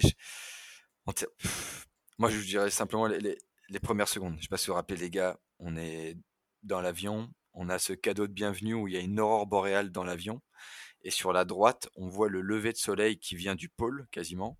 Et c'est rouge, orange, avec une aurore. Et on voit des vallées glaciaires immenses. Et je me souviens, je me suis chié dans le froc. Vraiment, je, je, sais pas les gars, on a vu l'île, on dit elle est magnifique, magnifique, mais putain c'est terrifiant. On s'est dit putain on va faire 40 jours là-dedans, mais il y a rien, il y a rien, mon dieu. mais vu d'en haut, tu te dis, mais c'est chaud, c'est chaud. Et, euh, et puis, bah, finalement, en fait, tu arrives sur une autre planète. Franchement, il n'y a pas d'autre mot, tu arrives sur une autre planète. C'est que des grandes vallées glaciaires. C'est des, tu marches sur des glaciers et, la, la, calotte polaire. On a traversé combien, les gars? 14 glaciers? Un truc 17 glaciers et deux, et deux calottes. Euh. En fait, c'est des restes de l'île Andis qui couvraient l'Europe et euh, du pôle à l'Europe. Les Landis, du coup, c'était de, Svalbard à la Norvège. Du coup, il y avait un pont de glace. Tu vois, c'est, vraiment comme si sur le pôle Nord qui était très très grand, quoi. Et bah, en fait, tu as les restes de, cette, de, cette, de ce temps-là, tu vois. Et nous, on a marché sur cette calotte polaire qui fait 400, plus de 400 mètres d'épaisseur de glace. Donc imagine que tu as une, couche de glace qui est plus haute que la tour Eiffel quand même. tu vois? Et, donc en fait, on marche là-dessus sur ce vestige. Et en fait, tu fais ce, voyage dans le temps où, euh, ben en fait, tu vois la planète telle qu'elle était il y a 12 ou 13 000 ans. Tu, tu, tu, il y a, y a pas de maison, il y a rien. Et là, sur cette expédition, comparé aux autres, où on a eu quelques fois des refuges, non, là, non. là, c'est tu pars, et on a eu un refuge au bout de 4 semaines, ou 4 semaines et demie. Ouais, et on a mis un, un 35e jour, on trouve un refuge. 35e jour, on, on retrouve du bois, on retrouve un environnement carré, euh, c'est, mais du coup, c'était pleine nature. Mais euh, ouais, non, c'était. Euh, c'était là, là, pour le coup, c'était vraiment le frisson. Parce que là, on s'est dit, là, là c'est une grande aventure. Là, c'est. Là, c'était costaud. Et je voulais aussi le, le, le, Svalbard, c'est euh, la plus grosse concentration d'ours polaires au monde. Ce que j'allais vous demander par rapport au permis de tir, ouais. Mm. Ah bah alors du coup on va partir direct sur le permis. Nous on a on a on a nos licences de, de tir sportif en France. Ah euh, ok. moi. Licence fédérale. Euh, voilà donc avec ces licences là en France en fait on est autorisé à s'entraîner en club et à détenir des, euh, des armes et là-bas du coup quand tu viens avec cette licence ça leur certifie que tu sais utiliser un fusil. Donc tu vas à une boutique de location euh, non, d'abord, tu obtiens l'autorisation euh, avec le gouverneur, ce qui est très compliqué. Et là encore, euh, on a eu pas mal de chance dans ces histoires. Il se trouve qu'on a pu parler aux bonnes personnes, et ça, c'est un, c'est un credo qui revient aussi dans toutes nos aventures. C'est toujours une histoire d'humain. Quand il y a un humain qui te dit non, demande à l'humain d'à côté. Peut-être il va dire oui. Et s'il dit non, demande à l'humain d'à côté. Peut-être il va dire oui. Et ainsi de suite. Et là, on a fini par avoir des oui. Euh, et même au moment où on te met le fusil dans les mains et on te dit voilà, euh, pour l'instant c'est pas loué, on veut juste voir comment tu te comportes avec un fusil dans les mains. On te fait tester vraiment euh, la pratique, la manipulation du fusil, comment tu charges, les procédures légales au Svalbard. Enfin, c'est tout un univers, hein, les armes, avec lequel on n'est pas très familier, on n'aime pas ça, on n'est pas chasseur, on n'est pas, pour l'instant, on n'en est pas. Peut-être un jour on fera une expé où on se nourrit comme ça, si on veut dépasser le temps, mais en tout cas, c'est pas dans notre trip aujourd'hui. Et, et là, en l'occurrence, on avait, on a loué un fusil, un, Mauser 98, euh, qui celui-là était de 1899 avec euh, des croix gammées qui étaient euh, qui étaient rayées dessus. Euh, avec du coup, c'est un canon qui, enfin, ça a été modifié pour pouvoir charger des, des 30-06, donc c'est des munitions très très cheap, très communes. Euh, américaines notamment, euh, qui viennent beaucoup de surstock euh, militaire. Donc là-bas, ils nous filent ces munitions-là, sauf que si en France, on te charge la munition avec 3 grammes de poudre, là-bas, on te la charge avec 8 ou 12. Parce qu'il fait tellement froid qu'il faut que ça pète beaucoup plus fort pour obtenir le même résultat, en fait. Il faut beaucoup plus de concentration. Et c'est un fusil avec lequel on a loué 10 balles. On a, on a 10 munitions létales. Pas plus on va pas chasser l'ours, on va pas chasser le renne. Le but, c'est euh, de se défendre. Et dans le pire des cas, légalement, euh, c'est considéré comme un homicide si tu abats un ours euh, dans de mauvaises conditions. Ça veut dire, par exemple, au-delà de la distance légale. la distance légale pour abattre un ours qui t'attaque, c'est 40 mètres pour justifier du coup la légitime défense. Et un ours, ça va à 40 km heure sur la glace. donc du coup, grosso modo, t'as deux balles. Donc 10, c'était large. C'est un fusil à verrou, hein, donc tu, charges et il euh, faut recharger ta balle. Tu as 5 ou 6 balles dans le chargeur si t'en chambres une euh, d'avance. Et, euh, et, fort heureusement, euh, les seules balles qu'on a tirées, on les a tirées dans nos pelles à la fin de l'expédition à 50 mètres, euh, juste pour le, juste pour dire qu'on a utilisé le fusil. Donc voilà. Euh, par contre, on a d'autres contre-mesures. On a des, euh, on a des fusées. Donc c'est des, alors c'est pas vraiment des fusées éclairantes comme pour le sauvetage, mais c'est le même type de pistolet pour les lancer. c'est des grosses cartouches avec un, un gros diamètre, sauf qu'au lieu d'être une grosse lumière rouge, par exemple, comme on aurait pour un pistolet d'alerte sur un bateau, là c'est clairement de l'explosif. Ça, ça pète fort. Et du coup, ça, on tire ça droit sur l'ours s'il nous attaque normalement, ça lui fait rebrousser chemin. Sauf que au Svalbard, il y a tellement d'ours autour de la ville, par exemple, de Longyearbyen, qui est le chef-lieu là-bas, qu'il y a des ours qui sont habitués à se prendre ça dans la tronche. Ah ouais. Et donc, du coup, il y en a, tu peux leur en tirer 3, 4 par jour. Il revient, il continue à te suivre, et euh, ça les blesse pas beaucoup voire pas du tout. Euh, et donc du coup, on a eu la chance nous de pas tomber sur ces ours-là. Euh, on les a pas croisés, mais vers la fin de la saison, le début de l'automne, quand il y a moins de glace, que la concentration du coup en ours sur les terres augmente, c'est très fréquent qu'il y ait des expéditions qui soient embêtées par des ours. Euh, voilà, qui, qui en veulent qu'à notre nourriture, hein, même si on est au menu. Euh, clairement, c'est très clair. Hein, les locaux nous ont dit. Be, be, sure about that, guys. Uh, you're on the menu. On l'a eu plein de fois. On nous l'a dit clairement que on fait partie de l'alimentation de l'ours là-bas. Euh, nous, statistiquement, on a du mal à le voir comme ça. Pour nous, c'est une bête euh, majestueuse. On vient sur son territoire. Je dis pas que c'est la plus maligne des bêtes, parce que s'ils savaient qu'il était en voie d'extinction, ils arrêteraient de se tuer entre eux. Parce qu'ils le font beaucoup. Euh, ils ont des pratiques qui sont, euh, qui sont incompréhensibles pour nous, mammifères humains, euh, qui, qui, vivent en société, parce que c'est un mammifère qui a plus un comportement d'animal marin, euh, qu'on a beaucoup de mal à, à comprendre. Euh, ouais, l'ours c'est quand même une menace qui pèse tout le temps. D'ailleurs, euh, Flavien il s'est tatoué euh, sur la nuque Watch Your Six parce que c'était un truc vraiment qui revenait tout le temps. surveille ton 6 6 heures. 6 heures 6 derrière. heures, ouais, 6 heures juste derrière. Et ce qui est méga euh, vicieux, c'est que c'est un animal qui sait que là où il a le plus de chances de choper sa proie, c'est quand quand il y a tempête, quand il y a le white out, quand tu vois rien du tout, c'est là qu'il a le plus de chances de, choper sa proie. Donc c'est là qu'il met le plus d'énergie à la chasse. Et c'est là que nous, on le voit pas arriver. Donc du coup, il y a un cumul de choses comme ça. Donc l'ours a été une grosse angoisse. Euh, avant de partir, il y a eu des, des cauchemars là-dessus. Ah a été vraiment beaucoup de questions. La principale préoccupation, et je pense que la prochaine fois que je retourne au Svalbard, euh, j'y retourne détendu, en sachant que c'est un risque qui existe et qu'il faut l'accepter et que dans le meilleur des cas, il faudrait trouver le moyen de pas euh, attirer l'ours, de pas être embêté, et si on est embêté, de pas l'abattre. Euh, ça, ça a toujours été le projet. hein. De toute façon, euh, abattre un ours, c'était c'était la pire chose qui puisse arriver pour notre expédition, pour nous humains. Vraiment, ça aurait été ça aurait été terrible. Sans parler des conséquences juridiques hein, qu'il y a derrière, tout ça c'est du détail. Euh, je pense que c'est extrêmement traumatisant d'en arriver à abattre un, un animal tel qu'un un ours polaire que tu vas pas manger, tu vas même pas récupérer la peau ou quoi. Tu, Mm. enfin, tu, tu- tu le fais- tu le fais dans le vide, quoi. C'est vraiment. euh, J'ai une petite anecdote là-dessus d'ailleurs. Ah, vas-y. Euh, on, on- on- on est au milieu de l'expédition et là on a un souci de balise. On a une balise InReach. Putain, c'était quoi cette balise déjà Putain, c'est Iri- euh, Iridium Go. Iridium, ouais. Go, euh, qui est censé nous apporter réseau internet et tout. Bref, euh, la balise, elle est tombée dans la tente euh, d'un mètre et elle s'est cassée. Il y a toutes les normes militaires dessus, hein, 1000 STD, euh, 718 et tout, toutes les normes sont dessus. Elle est tombée sur un matelas de moins d'un mètre dans la tente et là, je pense que le froid, il est pas pour rien.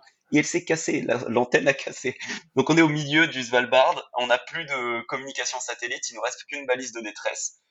Et c'est d'une part illégal et d'autre part extrêmement dangereux. Euh, bon, il se trouve que c'est une balise qui vient d'un distributeur français, donc forcément, nous, avec nos SAV de champions, euh, il n'y avait pas moyen de faire quoi que ce soit. Euh, alors qu'on a une autre anecdote qu'on va pouvoir citer après avec un SAV suisse, tu t'es pas prêt. Et du coup, à ce moment-là, on croise des motards. Donc les mecs sont en motoneige, c'est des Russes, puisqu'il y a une partie du Svalbard qui est russe, euh, qui, est, qui a établissement russe, et une partie du Svalbard qui a un établissement norvégien. Euh, et du coup, ils reviennent côté russe et ils nous disent faites gaffe les gars, euh, là-bas il y a une femelle avec ses deux petits sur notre trace. Et nous, c'était la trace qu'on avait envisagée pour rejoindre le chef-lieu russe au plus tôt pour récupérer un nouveau téléphone satellite pour revenir un peu dans une zone safe. Et ce téléphone satellite qu'on devait aller chercher là-bas, on se l'est finalement fait livrer euh, par une motoneige grâce à des, des, des messages satellites euh, dans tous les sens. Celle-là, on a eu la chance encore d'avoir euh, Sylvester, je sais pas si Heidi Sylvestre, euh, une glaciologue, euh, une personne extraordinaire qui, qui, qui jouit d'une aura incroyable. Et euh, du coup, elle nous a monté cette petite logistique euh, via nos petites communications satellites pour nous faire venir ce fameux euh, téléphone satellite jusqu'à nous et nous éviter du coup de devoir croiser la trace des ours. Des ours. En fait, on s'est dérouté et, le, et, et la décision, elle était logique pour nous. C'était trois ours, deux petits, une femelle. Tu tues la femelle, les deux petits meurent. Tu tues un petit, tu vas être obligé de tuer la femelle. Enfin, quoi qu'il arrive, ça allait mal se passer. Ça allait trois vies pour trois vies. Euh, donc c'était l'un ou l'autre. Donc on a décidé de se dérouter, de changer nos plans d'augmenter nos coûts du coup parce que forcément c'était pas gratuit tout ça euh, pour euh, éviter de mettre en danger les ours et de se mettre en danger nous aussi euh, pour ça. Et je pense que c'est ça la dynamique qu'il faut avoir là-bas. C'est si t'as une communication si t'as une info si t'as quoi que ce soit qui fait que tu vas aller vers un ours soit t'as un moyen de rester à distance et de le filmer de le photographier et, c'est ça ton but soit tu vas t'exposer au risque de lui braquer le fusil dessus et euh, si t'avais l'information t'es déjà allé trop loin. Ouais. C'est- c'est- là, tu voilà, t'es déjà allé trop loin. Pour, euh, juste pour le SAV, on a pété un matelas euh, d'une marque suisse. On a envoyé un petit message satellite à la marque suisse. Ils nous ont dit OK, euh, challenge accepted. Ils nous ont livré un matelas au milieu de l'Arctique. Deux, deux Ah. jours après. Deux jours après. Un mec en motoneige qui est arrivé, ils ont traqué notre balise, les mecs, c'est, on peut le dire, hein, c'est Exped, Exped, euh, qui font leur matelas, qui sont pas donnés, et ben la, la colle elle a pété, et, euh, et les mecs ils ont pris ça comme un challenge, et ils nous ont dit comment on livre ces mecs qui partent pour 40 jours, comment on fait pour, pour faire ça? Et ben ils sont éclatés, ils nous ont envoyé ça gratuitement, et un modèle supérieur. Et, et, et SAV extraordinaire. Et comme ils ont jugé qu'on avait fait un mauvais choix matériel, ben, ils nous ont fourni un modèle plus adapté. Mm. Beaucoup plus cher. Franchement, euh, voilà. Et, alors là, les Suisses là-dessus, ils ont été extraordinaires. Génial. pour revenir vite fait un petit peu sur la, notion du fusil, parce que il y en a qui veulent dire ouais, mais regardez, ils partent avec des fusils tout ça. Mais ce qu'il faut comprendre, c'est que là-bas, c'est illégal de sortir d'une ville sans arme à feu. Eh oui, c'est pour ça que je vous demandais, parce que c'est ce que Vincent m'avait expliqué. Ouais, moi, moi j'avais même compris qu'il fallait, qu'il fallait que tu passes une sorte de permis sur place euh, pour avoir le droit de partir. Vincent avait aussi, m'avait aussi expliqué que, en fait, légalement, euh, tirer directement sur un ours, viser l'ours et tirer, c'est genre le truc de vraiment dernier recours. Il est déjà en train de te charger et qu'avant ça, il y a 36 euh, steps ah par lesquels passer. Bah, en gros, si si en viens à tirer sur un ours, c'est sûrement que tu as été un teubé ou tu connais pas les, les procédures. Parce que la procédure, c'est tu vois un ours à 300 mètres, tu le quittes pas des yeux. Tu sais, tu fais attention, euh, qu'est-ce qu'il fait. S'il rentre dans un rayon de 150 mètres, tu fais du bruit. Tu fais du bruit avec des casseroles ou quoi, tu hurles, tu fais en sorte qu'il se casse. S'il se rapproche encore, là, c'est fusée. Tu tires des fusées euh, dans, un rayon de 170 mètres, c'est fusée pour qu'il se barre. S'il se rapproche encore, c'est fusée explosive. Donc là, ça fait. Ça répète encore sur lui, bam Et si là encore, il se barre pas, et qui rentre dans un rayon de 40, de 40 mètres, tu obligation légale d'armer ton arme à feu. Parce que dans un rayon de 40 mètres, il peut t'attaquer. En fait, nous, on l'a vu, vous vous rappelez ça, les gars? Euh, L'ours qu'on a vu quand il s'approchait des oiseaux, il faisait genre, euh, ouais, il regarde le ciel, il, fait comme s'il il s'en fout, tu vois. Et là, d'un coup, là, il a foncé sur les oiseaux. En fait, il est très malin, tu vois. Et du coup, s'il rentre dans un rayon de 40 mètres, tu dis, oh, il a l'air paisible, il a pas l'air méchant. Non, non, il sait très bien ce qu'il fait. Il gagne chaque mètre vers toi. Chaque mètre qui gagne, il, se dit allez, vas-y, un petit mètre, ah, vas-y, laisse-moi approcher. Et puis après, il te Puis dans la procédure, il y a, donc, comme ils ont dit les gars, il y a bah, les, fusées éclairantes, les fusées explosives, le fusil létal. Mais aussi, toutes les nuits, on fait des tours de garde pour euh, surveiller. Ouais, j'allais vous demander du coup la nuit. Ouais. Ouais, du coup, ça aussi, c'est un, un, processus assez, assez lourd, qui est assez, assez difficile, euh, parce qu'en fait, il faut se relayer toute, toute la nuit. Euh, du coup, on fait des gardes de deux heures chacun. Et euh, donc, ce qui fait qu'au final, euh, on dort chacun 8 heures par nuit, ce qui est assez long. Donc, ce qui fait que c'est une plage, une plage de 12 heures de garde en tout, pour que chacun dorme 8 heures. En gros, il y a des, enfin, je vais pas expliquer, c'est beaucoup de détails, mais en gros, on dort 2 euh, heures, puis 4 heures, puis 2 heures, ou 4 heures, puis 4 heures, ça dépend. Ça dépend dans quel, dans quel numéro tu es. Tous les, les jours, ça change. Mais je vais pas rentrer là-dedans, c'est un peu chiant. Mais du coup, voilà, toutes les nuits, on fait des tours de garde. Et pendant un tour de garde, bah, il y en a deux qui dorment, qui dorment un qui, monte la garde. Avec les fusées, avec les fusées, le fusil létal et tout ça. Et du coup, bah, pendant deux heures, tu t'occupes. Hein, tu, fais de l'eau pour, euh, pour le, le, lendemain. Tu bois du café. Tu écoutes des podcasts. Euh, tu, lis. Tu fais. Euh, ouais, tu écoutes de la musique. Enfin, faut éviter d'écouter trop de musique forte parce que s'il y a un ours, tu l'entends pas arriver. C'est un peu. Parce que tu es dans l'attente du coup pendant ton tour. en fait, ouais, tu es dans l'abside en fait. Parce que si tu es ah dehors, il fait, moins, 40. Euh, dans l'abside, il fait, euh, tu es, plus à l'abri du vent en tout cas. Donc c'est moins dur. Mais du coup, toutes les 10 minutes, tu sors, tu fais un, tu fais un 360 degrés pour vérifier. Et puis dans l'abside, tu as des petites fenêtres dans l'abside pour vérifier un petit peu aussi euh, s'il n'y a pas un ours qui arrive. Mais voilà, donc toutes les deux heures, on se relaie. Et euh, quand il fait moins 40, que ton, collègue il te réveille, ah c'est à ton tour, il faut que, que tu te changes, euh, tu, sors, tu, sors du duvet, enfin bref, c'est ultra difficile mentalement à ce moment-là.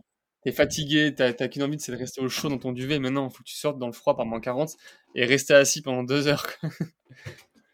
C'est très honnêtement le, pire. Le pire de l'expédition, c'est le réveil euh, pendant la nuit. Clairement, c'était ça qui était terrible. Apprendre à continuer d'avancer pendant 40 jours, tous les jours, alors que toutes tes nuits, t'as dormi un max de 4 heures d'affilée. Quand t'as réveillé au milieu pour faire 2 heures de garde sur lesquelles tu dois être à l'affût, euh, sur lesquelles tu gères le réchaud aussi qui est dans la petite et un réchaud euh, dans une tente, c'est un peu dangereux. Oui, n'est-ce pas Vincent? Bah, raconte. Ah, petite anecdote là. Allez, c'est parti. T'as cramé l'abside avec le euh, réchaud, Vincent Oui. Ouais. en fait, tous les jours, on, fait l'entretien du réchaud. Donc ça veut dire que euh, tous les jours, on, vérifie les serrages des gicleurs, le nettoyage du gicleur et tout ça. Et il se trouve que pendant 2 euh, trois jours, on a pris un peu nos aises et on a laissé le réchaud sans entretien. Et un jour, je comprends pas ce qui, ce qui se passe, il tourne pas bien j'ai une flamme au-dessus qui est pas comme d'habitude et j'ai des bruits qui sont pas comme d'habitude. En fait, j'avais un, une giclée de d'essence euh, gazeuse du coup sur le côté qui a en fait créé une poche d'essence dans l'abside et à un moment donné ça s'est enflammé et du coup moi j'ai vu juste une énorme boule de feu Donc j'ai sauté en dehors de l'abside, j'ai jeté le réchaud dehors. Donc petite procédure très importante euh, qu'on a appris de Mike Horn. Euh, un petit plateau pour poser ton réchaud dessus, comme ça si t'as besoin de sortir, tu sors tout d'un coup. L'essence, le réchaud, tout, et tu jettes tout dehors. Euh, bah, manifestement, j'ai pas été assez rapide parce que quand la boule de feu elle est arrivée, ça a brûlé, ça a fait un trou de, de 40 cm dans, dans, dans, la tente. Donc, et, et, là, on est au 15e jour. il a fallu, il a fallu composer avec tout le long de l'expé après. Et dans le même euh, délire de on prend nos aises et on arrête d'entretenir, il y a eu le fusil. Le oh, fusil qu'on chargeait et déchargeait tous les jours. On l'a laissé traîner pendant 3-4 jours en se disant ouais c'est bon, il y a chaque fois ça marche, ça marche, ça marche. Et à un moment on essaye de chambrer une balle, inchambrable, impossible. Tu pouvais y aller autant que tu voulais sur le verrou, il y avait une couche de glace partout dedans. Le métal a fait euh, condensation à force de faire des inter-exter euh, dans l'acide. Impossible de charger la balle dans le fusil. Et là, on s'est rendu compte que en cas d'attaque, on avait clairement notre dernier recours avant, euh, avant, euh, avant de se faire croquer par l'ours, qui était euh, inutilisable à ce moment-là, et on n'a plus jamais fait la connerie. Les tours de garde, vous avez, il y a des lignes où vous les avez sautés ou vous l'avez maintenu ça? Ouais, parce que des, deux fois, ouais. Ouais, un moment vers le milieu d'expé, on était, on était vraiment dans les terres, dans, les, dans la zone montagneuse. Et là, le risque qu'il y ait un ours était quand même assez faible. Bon, il y a toujours un risque partout, hein. Et on s'est permis de ne euh, pas faire de tour de garde à ce moment, ces moments-là. Mais on dormait quand même avec les, le fusil chargé, les pistolets euh, fusés juste au-dessus de nous. Donc on était prêt au cas où il y a un ours qui, qui toque à la porte. Mais c'est pas, c'est pas arrivé. Mais euh, j'avoue que les premières, euh, premières soirées, c'était un peu, un, un, peu le stress. Ouais. De se faire réveiller par un ours qui s'assoit sur toi comme Mike Horn, il a. Ouais. c'est pas ouf, je pense. Et pour une anecdote encore, pour, pour rester un peu sur le, sur le fusil et tout, on est le jour numéro 2 de l'expédition, donc on est en train de marcher, et là on voit des motoneiges qui arrivent à blinde derrière nous et qui vont dans, notre, dans, notre, direction. Et en fait, ces mecs-là, c'était de la, c'était la police, et ils venaient nous contrôler pour savoir si on avait le fusil, si on avait tout ce qu'il fallait. Donc si t'avais pas le fusil, bah en soi, ils, ils t'auraient pas obligé de, enfin, ils, auraient pu rien faire parce que tu étais sur place mais tu aurais pris quand même une bonne amende ou euh, tu aurais fait chier, je pense. Ouais. Tu prends une amende pour ne pas avoir d'armes. C'est ouais, la France, tu vois. ok, ouais, voilà. punaise. Sacrée anecdote. Euh, sacrée anecdote. Euh, c'est vrai que c'est des trucs, bah, ça, à part le vivre, euh, je, je, sais pas, il y a, a peut-être pas des guides sur euh, comment, comment faire ta traversée du Svalbard, à quoi penser, etc. Donc, toujours friand de ce genre d'anecdote. Dans, dans, le bouquin que j'ai écrit, qui sort en, en, 2020, en 2024, c'est la parenthèse promo. je fais des petits tips justement sur, sur des trucs comme ça euh, qu'il faut savoir avant de partir en expédition, mais toujours avec le mood décontracté. Voilà, c'est pas c'est pas un guide de survie en, milieu extrême, non, c'est des petits conseils ou des choses qu'on pense pas forcément. Trop bien. Ouais. Et l'autre partie promo, du coup, on a nos deux films sur Netflix. Hein. La première expédition, notre dépucelage, on va l'appeler ça comme ça, Isoken, I-S-O-K-E-N, euh, et Drop It, c'est sur le base jump. Voilà. Yes, alors ça, je me le suis noté. Là, le, challenge qu'on va avoir, c'est qu'au fur et à mesure qu'on parle, je découvre des trucs complètement dingos, genre se faire racheter ces films par Netflix. Qu'est-ce que c'est que ce truc?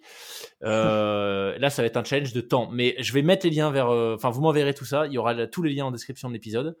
on va peut-être se prévoir un truc en plus pour vous nous expliquiez comment on finit par se faire acheter par Netflix parce que c'est qu'est-ce que c'est que ce délire? Mais sur le Svalbard moi j'ai quand même une question sur euh, alors si on prend un peu de hauteur euh, qu'on sort de l'aspect logistique etc euh, toi Thomas tu disais qu'en arrivant en arrivant en avion enfin c'était complètement dingo le, genre arriver sur une autre planète. Les paysages et même la, vie expé sur plus de 30 jours vous le décririez comment en termes de sensations? Est-ce que déjà les paysages étaient similaires à la Suède juste du blanc, zéro repère et des grandes étendues ou c'est complètement différent? Hmm. Ah ouais, le, fait euh, de se faire perturber par les, repères visuels et du coup de voir des grandes étendues, euh, c'est multiplié par 10 au Svalbard. C'est vrai. C'est hallucinant. Euh, tu passes des jours et des jours à avancer dans le blanc, des fois sans même voir un bout de montagne. Et puis d'un coup, tu arrives dans un nouveau massif où en fait, tu as, plein de glaciers partout. Et, euh, et, là, tu recommences à avoir des séracs énormes, des, des, de, de, la glace partout. Tu, tu, marches en permanence sur du glacier, donc tu sais que tu as, des crevasses partout. Euh, donc il y a aussi cette, euh, cette angoisse, tu sais, permanente de la crevasse euh, qui accompagne ton effort quotidien. Et euh, ça fait partie du paysage aussi, c'est ça qui est, qui est assez grandiose. C'est t'es pas sur une plaine enneigée. es sur de la glace, Hmm. recouverte de neige. Et du coup, c'est ouais, le- vraiment la première sensation quand tu arrives là-bas, euh, quand tu es vraiment dans le, dans le sauvage, elle est euh, pleine de vide. Elle est vraiment pleine de vide. Ouais, même, même ça fait penser parce que bah, c'était, euh, vraiment le premier jour, on arrive, on débarque de l'aéroport, on sort, dehors il fait moins 22 je crois, et là on- en fait l'air est tellement froid et sec qu'on se met tous à tousser.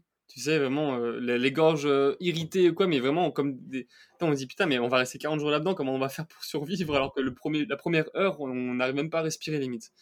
Donc c'est vrai que ça te prend en trip dès le début, on dirait que t'as les moustaches qui sont toutes gelées, t'as... Voilà, donc c'est... euh, c'est assez intimidant, je dirais, au, début quand même. Surtout, comme dit Thomas, depuis l'avion, tu vois tous ces, toutes ces vallées immenses, ces montagnes. euh, tu dis, il y a plein d'ours là-dedans, il y a plein de crevasses.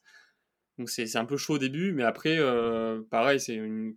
plus on reste dans, dans ce milieu-là, plus on s'adapte et on, on, on s'y habitue en quelque sorte. Ouais. Ah, putain, vous vous rappelez quand même qu'on est descendu, mais vraiment les, les touristes niçois. On est, vu qu'on a mis nos chaussures de ski dans, dans, les, dans la soute, on est descendu du coup en chaussettes et en tongs à Svalbard en, en sortant de l'aéroport. Les gens nous regardaient d'un mauvais œil. Hein, ils nous disaient, mais c'est qui ces branleurs en tongs à Svalbard à moins Par moins 22 22. Ouais, bon après on n'est pas resté longtemps, tu vois. Mais tu sais, tu peux tenir un petit 5 minutes avant que ça commence vraiment à piquer, quoi.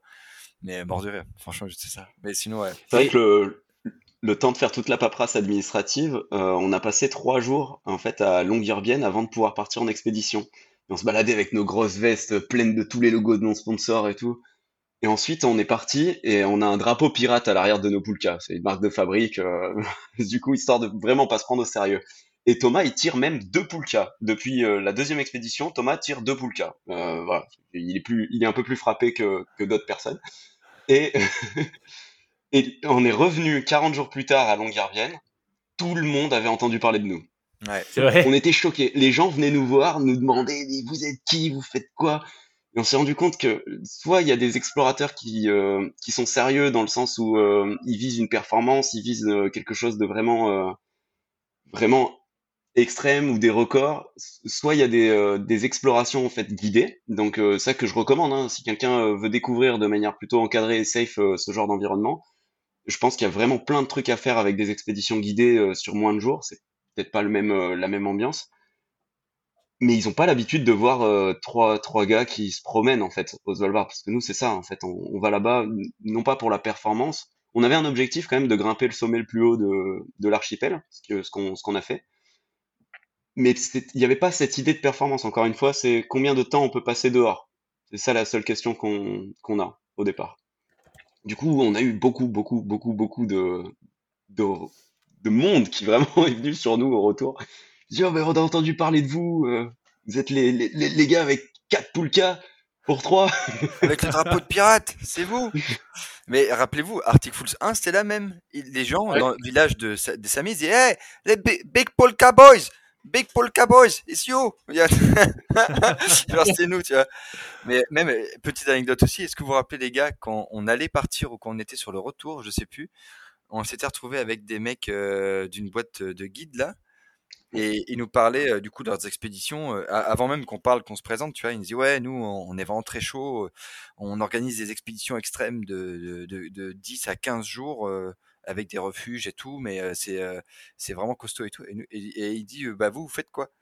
Et nous on a dit bah nous on part du coup que, que 40 jours, mais en autonomie à 3 et tout. Il dit comment ça 40 jours? Mais vous faites comment et tout? Et en fait on fait de facto sans savoir, nous juste passionnés, on s'est dit mais en fait on est plus énervé que les guides. Ils nous ont regardé en mode putain mais c'est qui ces mecs? Mais, mais tu vois, du coup ça nous a fait marrer, tu vois. Euh, Enfin voilà, du coup aujourd'hui je suis Mais par rapport à ça, euh, enfin, franchement, la première, la, grosse question qui me vient depuis tout à l'heure, c'est quand je vous entends, euh, euh, la montée, elle est, la- enfin, la, la montée en puissance sur les XP, elle est pas crescendo là, c'est c'est exponentiel de ouf quoi. Entre la première XP, euh, 18 jours euh, en mode bon, on découvre avec les matos, les moyens du bord et tout, et là le Svalbard, enfin, c'est quand même un énorme délire. À aucun moment vous avez eu genre le syndrome de l'imposteur, de vous dire mais ah, non mais en vrai on vise trop, on va se calmer, on va prendre plus de temps. En fait, avec le recul, tu vois, je me, je me dis heureusement qu'on n'est pas parti au Svalbard en 2021 Ouais. comme c'était prévu, parce que là, on, on se serait mangé une claque dans la gueule. Ouais, grave. pareil, on n'avait pas la même expérience, on n'avait pas le même, euh, pratiquement le même équipement. Du coup, heureusement qu'on n'est pas parti, sinon je pense qu'on aurait eu pas mal de soucis supplémentaires. Mmh. Ouais, ça aurait été chaud. Hein. Ouais, ça aurait été un peu tendu. Je, sais qu'on l'a, euh, le syndrome de l'imposteur, on l'a eu jusqu'au Svalbard en fait. une fois arrivé au Svalbard et l'expédition faite et finie, là on a compris que on a compris qu'on n'avait plus à se sentir euh, comme des imposteurs. On a compris que en fait, on a juste tout mis en place euh, pour se préparer pour le faire. Euh, avant, on a, on a organisé avec des guides des, des, des, formations en fait où on, on, a essayé de développer un système de secours crevasse, par exemple, avec les poulkas. Mmh. comment on fait pour se sortir d'une crevasse si, si on tombe avec les poulkas et enfin tout un tas de questions auxquelles on a essayé de répondre. Et je pense que tout le monde en fait peut peut avoir cette démarche et pas que pour l'aventure, tu vois. C'est, aussi pour, euh, pour toute forme en fait d'aventure dans la vie. La création d'une société, par exemple, c'est, c'est toute une liste de, de questions, toute une liste de, de problèmes et toute une liste euh, de solutions à mettre en face de ces problèmes et toute une liste de réponses à mettre en face des questions. Et je pense que c'est ce qu'on a fait à chaque fois et que les questions qui restent en suspens, parce que l'aventure, c'est tu pars quand même avec euh, beaucoup d'inconnus. Toutes les questions qu'on a eues en suspens avant la première, finalement, on y a répondu en grande partie à la première expédition des questions qui restaient, on a répondu à la deuxième expédition. Et quand on est arrivé pour cette troisième expédition, on n'avait pas conscience du bagage qu'on avait accumulé. Mais après l'avoir fait, l'expédition, on s'est rendu compte que, ok, il y a un gros bagage en fait euh, qu'on a accumulé parce qu'on avait vraiment envie de le faire, parce qu'on a vraiment consacré de l'énergie à ça. Euh, je dis vraiment de l'énergie, pas du temps, tu vois. C'est pas des, on n'agite pas nos bras dans tous les sens. Le but, c'est vraiment de de se concentrer sur ce que je veux faire. Je veux aller pour cette expédition. Et d'ailleurs, une fois que tu as pris le billet, t'as pas le choix. Parce que tu vas pas faire 40 jours à l'hôtel là-bas, on n'a pas les moyens. Donc, la réponse est très simple. Tu as pris tes billets, tu as ton départ, tu as ton retour, tu t'es engagé envers toi-même et envers tes copains à le faire. Et là, à ce moment-là, tu as encore le syndrome de l'imposteur, mais quand tu reviens, tu es soigné de ça. Tu vois, tu l'as plus, tu crois, tu commences à discuter avec des guides et à pouvoir partager des expériences qui sont euh, à la fois euh, riches d'apprentissage pour nous et à la fois riches d'apprentissage pour eux. Et là, tu comprends qu'en fait, ok, on est rentré dans un cercle, dans ce petit cercle de personnes qui ont franchi le cap de, de mettre en place finalement tout ce qu'il faut pour y aller, pour y arriver. Et je pense que là, le syndrome de l'imposteur, il, a, il nous a quittés. Mm. Là, on s'est dit, ok, Flav, il s'est mis à écrire un livre. Euh, nous, on, on, commence à, à se dire, bah non, mais nos films, c'est aussi, euh, même si on veut surtout pas se prendre au sérieux et que ça, c'est, euh, ça, ça nous est très naturel de toute façon, il y a quand même cette idée de se dire euh, on a fait du chemin, on a fait beaucoup de chemin, on en a conscience et comme tu le dis c'est très exponentiel et je, pense que ça peut s'appliquer pour tout projet dans la vie, pour toute personne qui s'implique dans son projet. Euh, il y aura toujours cet exponentiel par palier, tu sais. Tu mmh. stagnes, tu débloques un truc, bam, ça monte. Tu stagnes, tu débloques un truc. Et à chaque fois, euh, chaque palier que tu prends, c'est c'est de plus en plus haut, c'est de plus en plus de, de, de courage finalement que tu trouves pour, euh, pour fonder euh, la réussite de ton expédition sur ton background, sur ton bagage et sur tout ce que tu as euh, fait avant. Mmh. Mais dans, dans toutes ces compétences qu'on a acquis de manière un peu passive, on va dire, c'est vrai que je, enfin, je pense que tous, tous les trois d'accord là-dessus. Le syndrome de l'imposteur, on ne l'a plus, quoi. Clairement, là, on se sent bien. Et... Ah, on a perdu ah, Thomas. On a perdu ah, Thomas, ouais. on vient d'avoir un freeze. allô, allô? Ouais.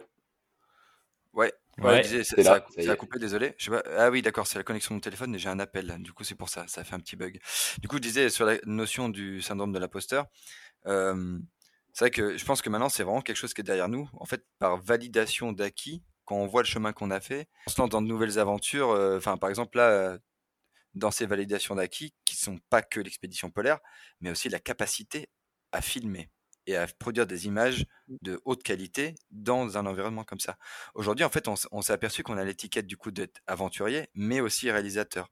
Donc c'est pour ça que par exemple là, on se lance à poil, tu vois, on, crée notre entreprise là qui s'appelle Storm Films avec un Z et on se spécialise dans les tournages extrêmes. Donc c'est, on va en faire notre marque de fabrique de facto parce qu'on a bah, tout ce passif en fait. On a réussi à aller aussi loin et tout aujourd'hui et, et, bah du coup c'est une, c'est une petite marche en plus de ce qu'on fait, tu vois c'est une de plus. Donc, euh, franchement, hâte de voir ce que ça a donné dans deux ou trois ans, tu vois, encore. c'est clair, c'est clair. Punaise, ça fait rêver. Euh, mais c'est pour tout le monde, hein, le rêve. Ouais, non, mais. Euh, J'ai passé beaucoup de temps à observer des gens en réussite et à me dire, waouh, c'est fou ce qu'ils font. Non, c'est pour tout le monde. la réussite, déjà, elle est définie par, par ce qu'on veut. Il n'y a pas de, il a pas de réussite, il n'y a pas de définition de la réussite qui, qui puisse correspondre à tout le monde. Du coup, si on arrive à se dire juste, moi, j'aurais réussi si je fais ça, en fait, c'est déjà c'est déjà un énorme pas de fait. Et euh, mmh. on a arrêté de subir finalement le, la pression sociétale qui nous dit la réussite c'est comme ça, ou euh, tu dois faire ça. Tu, tu vois, moi, je, je sais toujours pas si je pars en expédition pour aller en expédition ou si je pars en expédition pour fuir euh, la société.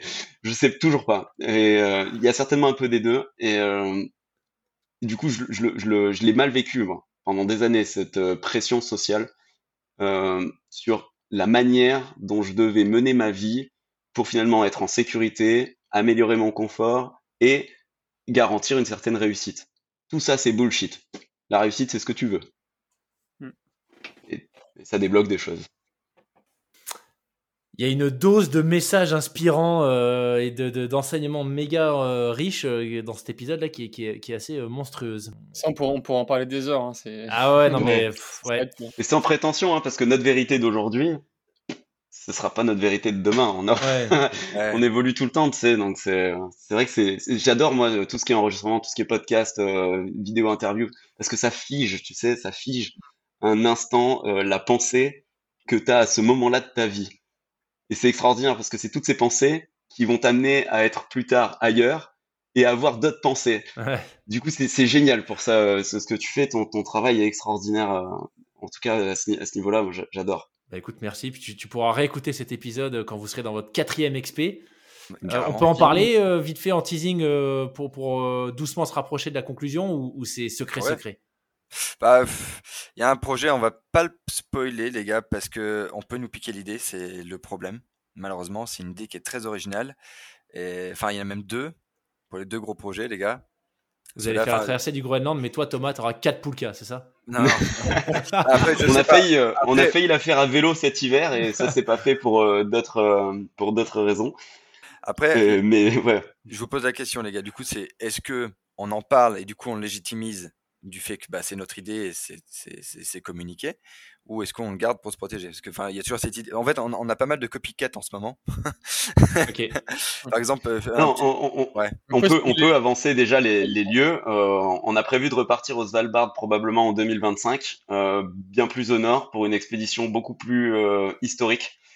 Euh, donc là, un documentaire sérieux. Pour le coup, on se prendra toujours pas au sérieux, mais on racontera des choses sérieuses. On a une expédition de groupe prévue cet hiver. Euh, donc là, ça va être la première fois qu'on va partir avec euh, avec des volontaires. Donc c'est pas notre groupe, on n'est pas guide. Euh, c'est vraiment on prend des, des novices entre guillemets, des gens qui ont quand même un petit backup et on, on a envie de, de partager ça avec eux, mais dans un contexte très spécifique et très particulier. donc ça, c'est pour cet hiver ou l'hiver d'après. On attend on attend la conclusion sur les, les recherches de financement. Mais ce sera quand même euh, à l'étranger déjà, en mode expé Ce sera bien sûr à l'étranger et euh, ce sera un peu dans les conditions de notre première expédition. Ouais. Ouh là là. Un truc, euh, un truc un peu chaud incroyable. déjà. Ouais. Et, y en a et, bien sûr, on a un pôle sud, euh, mais un pôle sud comme on l'a pas vu. allez, je le dis comme ça, ça fait 120 ans qu'on n'a pas vu ça. Voilà. Ah ouais, d'accord. Ok. Parce qu'aujourd'hui, tout le monde veut faire le pôle sud, mais tout le monde ne sait pas le faire de la bonne manière. On va le faire tout nu. Tout nu. Tout nu. mais euh... ah Après, attends, j'ai un autre truc en tête, mais j'ai zappé, merde. Bon, on, plein. on s'est rendu compte qu'on avait déjà plus d'idées que d'années de vie, d'espérance de vie pour les faire. Donc euh, ça, mm. ça c'est très cool. Attends, Et, alors, euh, attends, le, pôle sud comme il y a 120 ans, parce que j'ai lu euh, l'été dernier l'Odyssée de l'endurance. Ouais. genre mais bluffé. Bah, bah, oui, Donc il y a un rapport avec le moyen de vous rendre là-bas ou c'est le mode de transport une fois sur place?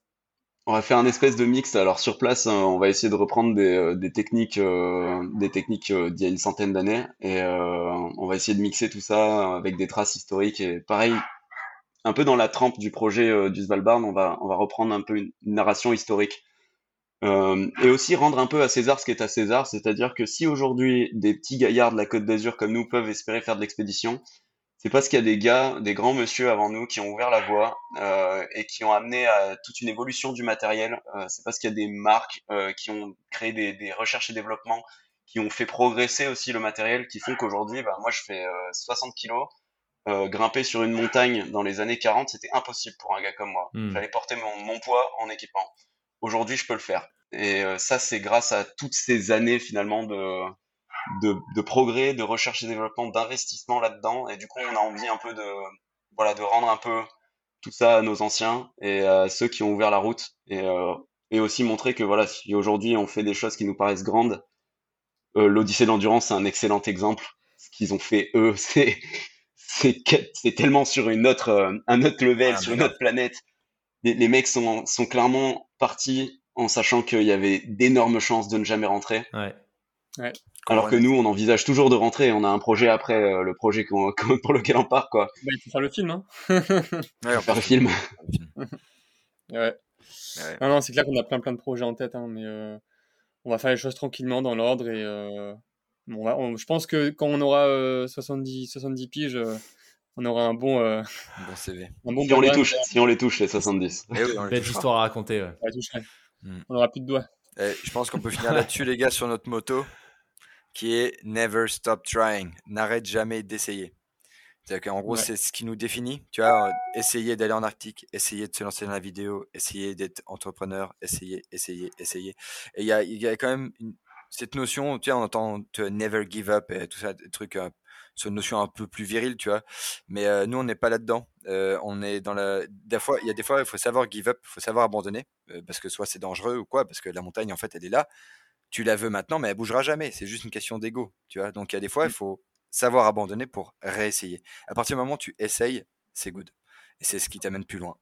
Donc voilà, never stop trying. C'est notre petit motto euh, à tous les trois, je crois. On s'était trouvé où d'ailleurs? C'était où? Euh, Et Baïta, Ah, Ouais, à Svalbard, ouais. ouais. À Svalbard. Ouais. Génial. Bah, un grand, grand merci à tous les trois. Merci Flavien, merci Thomas, merci Vincent. C'était passionnant. Je pense qu'en vrai, on aurait pu faire euh, au moins une heure et demie de plus. Mais euh, Oui. voilà, on, on- Flavien, on discute peut-être qu'on fera un- une deuxième partie, je sais pas, focus plus sur la sur l'aspect vidéo. Parce que j'ai Mm. des tonnes de questions là-dessus aussi. Enfin, comment tu fais pour euh, tourner quand tu pars 40 jours, la recharge des batteries? J'ai vu la galère que c'était sur le Dracar alors qu'on avait accès à l'électricité quasiment tous les jours. Ouais. Euh, mais là, euh, bon, euh, énorme délire. Donc, un grand, grand merci en tout cas pour tous les sujets sur lesquels on a déjà échangé là. S'il y a des gens qui veulent vous suivre, entrer en contact avec vous, par exemple pour l'expérience des volontaires, c'est quoi le mieux Instagram? Euh, bah, on est sur Instagram, c'est Arctic Fools, le nom. Notre site web, c'est jusqu'au bout de vos jusqu'au bout de vos rêves.com. Le, le nom de la boîte, c'est Storm Films avec un Z, c'est un film. Euh, et puis après, nous, c'est. euh, après, sur les- le, le sur- nom de l'association, en fait, jusqu'au bout de vos rêves, qui, Ouais. euh, qui, voilà, qui relate un peu tout ce qu'on fait, puisque il y a, y a- il y a jamais eu de but lucratif à l'origine Mm. sur l'expédition. C'est vraiment quelque chose qu'on a envie de partager. Et du coup, même d'ailleurs, on n'a jamais, bah, histoire de le dire, hein, parce que euh, il y a des gens qui pensent qu'avec Netflix, on est devenu riche. on n'a jamais gagné un centime. On s'est jamais payé un centime pour tout ce qu'on a fait, euh, parce que tout simplement tout repart dans le projet d'après. L'investissement. Mais d'ailleurs, avec notre asso, là, justement, jusqu'où je rêve, pour les curieux, hein, on a déjà eu la pub sur France 3 une fois, mais euh, s'il y en a qui veut venir au, bi- au bivouac euh, hiver et dormir en igloo avec nous, euh, c'est avec plaisir. Faut nous écrire Faut nous écrire. Sur Instagram Arctic Fools. Voilà. Ok. Du coup, Loïc, on, on t'attend cet hiver. hein. Bah, c'est ce que j'allais en dire. vrai, me chauffez pas trop parce que moi, ce genre de délire, je suis mais alors méga bouillant. Donc, euh, Et Bah. Ça part de là. c'est On va venir avec, on va venir avec son Provence, on va, te- on va venir te chercher avec son Provence. Parfait. Vous me mettez dans la troisième poulka de, de Thomas. Voilà, parfait. Excellent. Bah, merci beaucoup les gars. Euh, à une prochaine très certainement. Et Yes. bah, bonne, bonne prépa pour la suite. Ça roule. Merci beaucoup. à tous. Merci Loïc. Ciao, ciao. Quelle claque, quelle claque cet épisode. Merci de l'avoir écouté jusqu'au bout. J'espère qu'il vous aura inspiré à vous lancer vous aussi dans vos propres défis. Et surtout que Thomas, Flavien et Vincent vous auront fait réaliser un peu plus à travers leurs témoignages que le combo passion-détermination peut mener très très loin.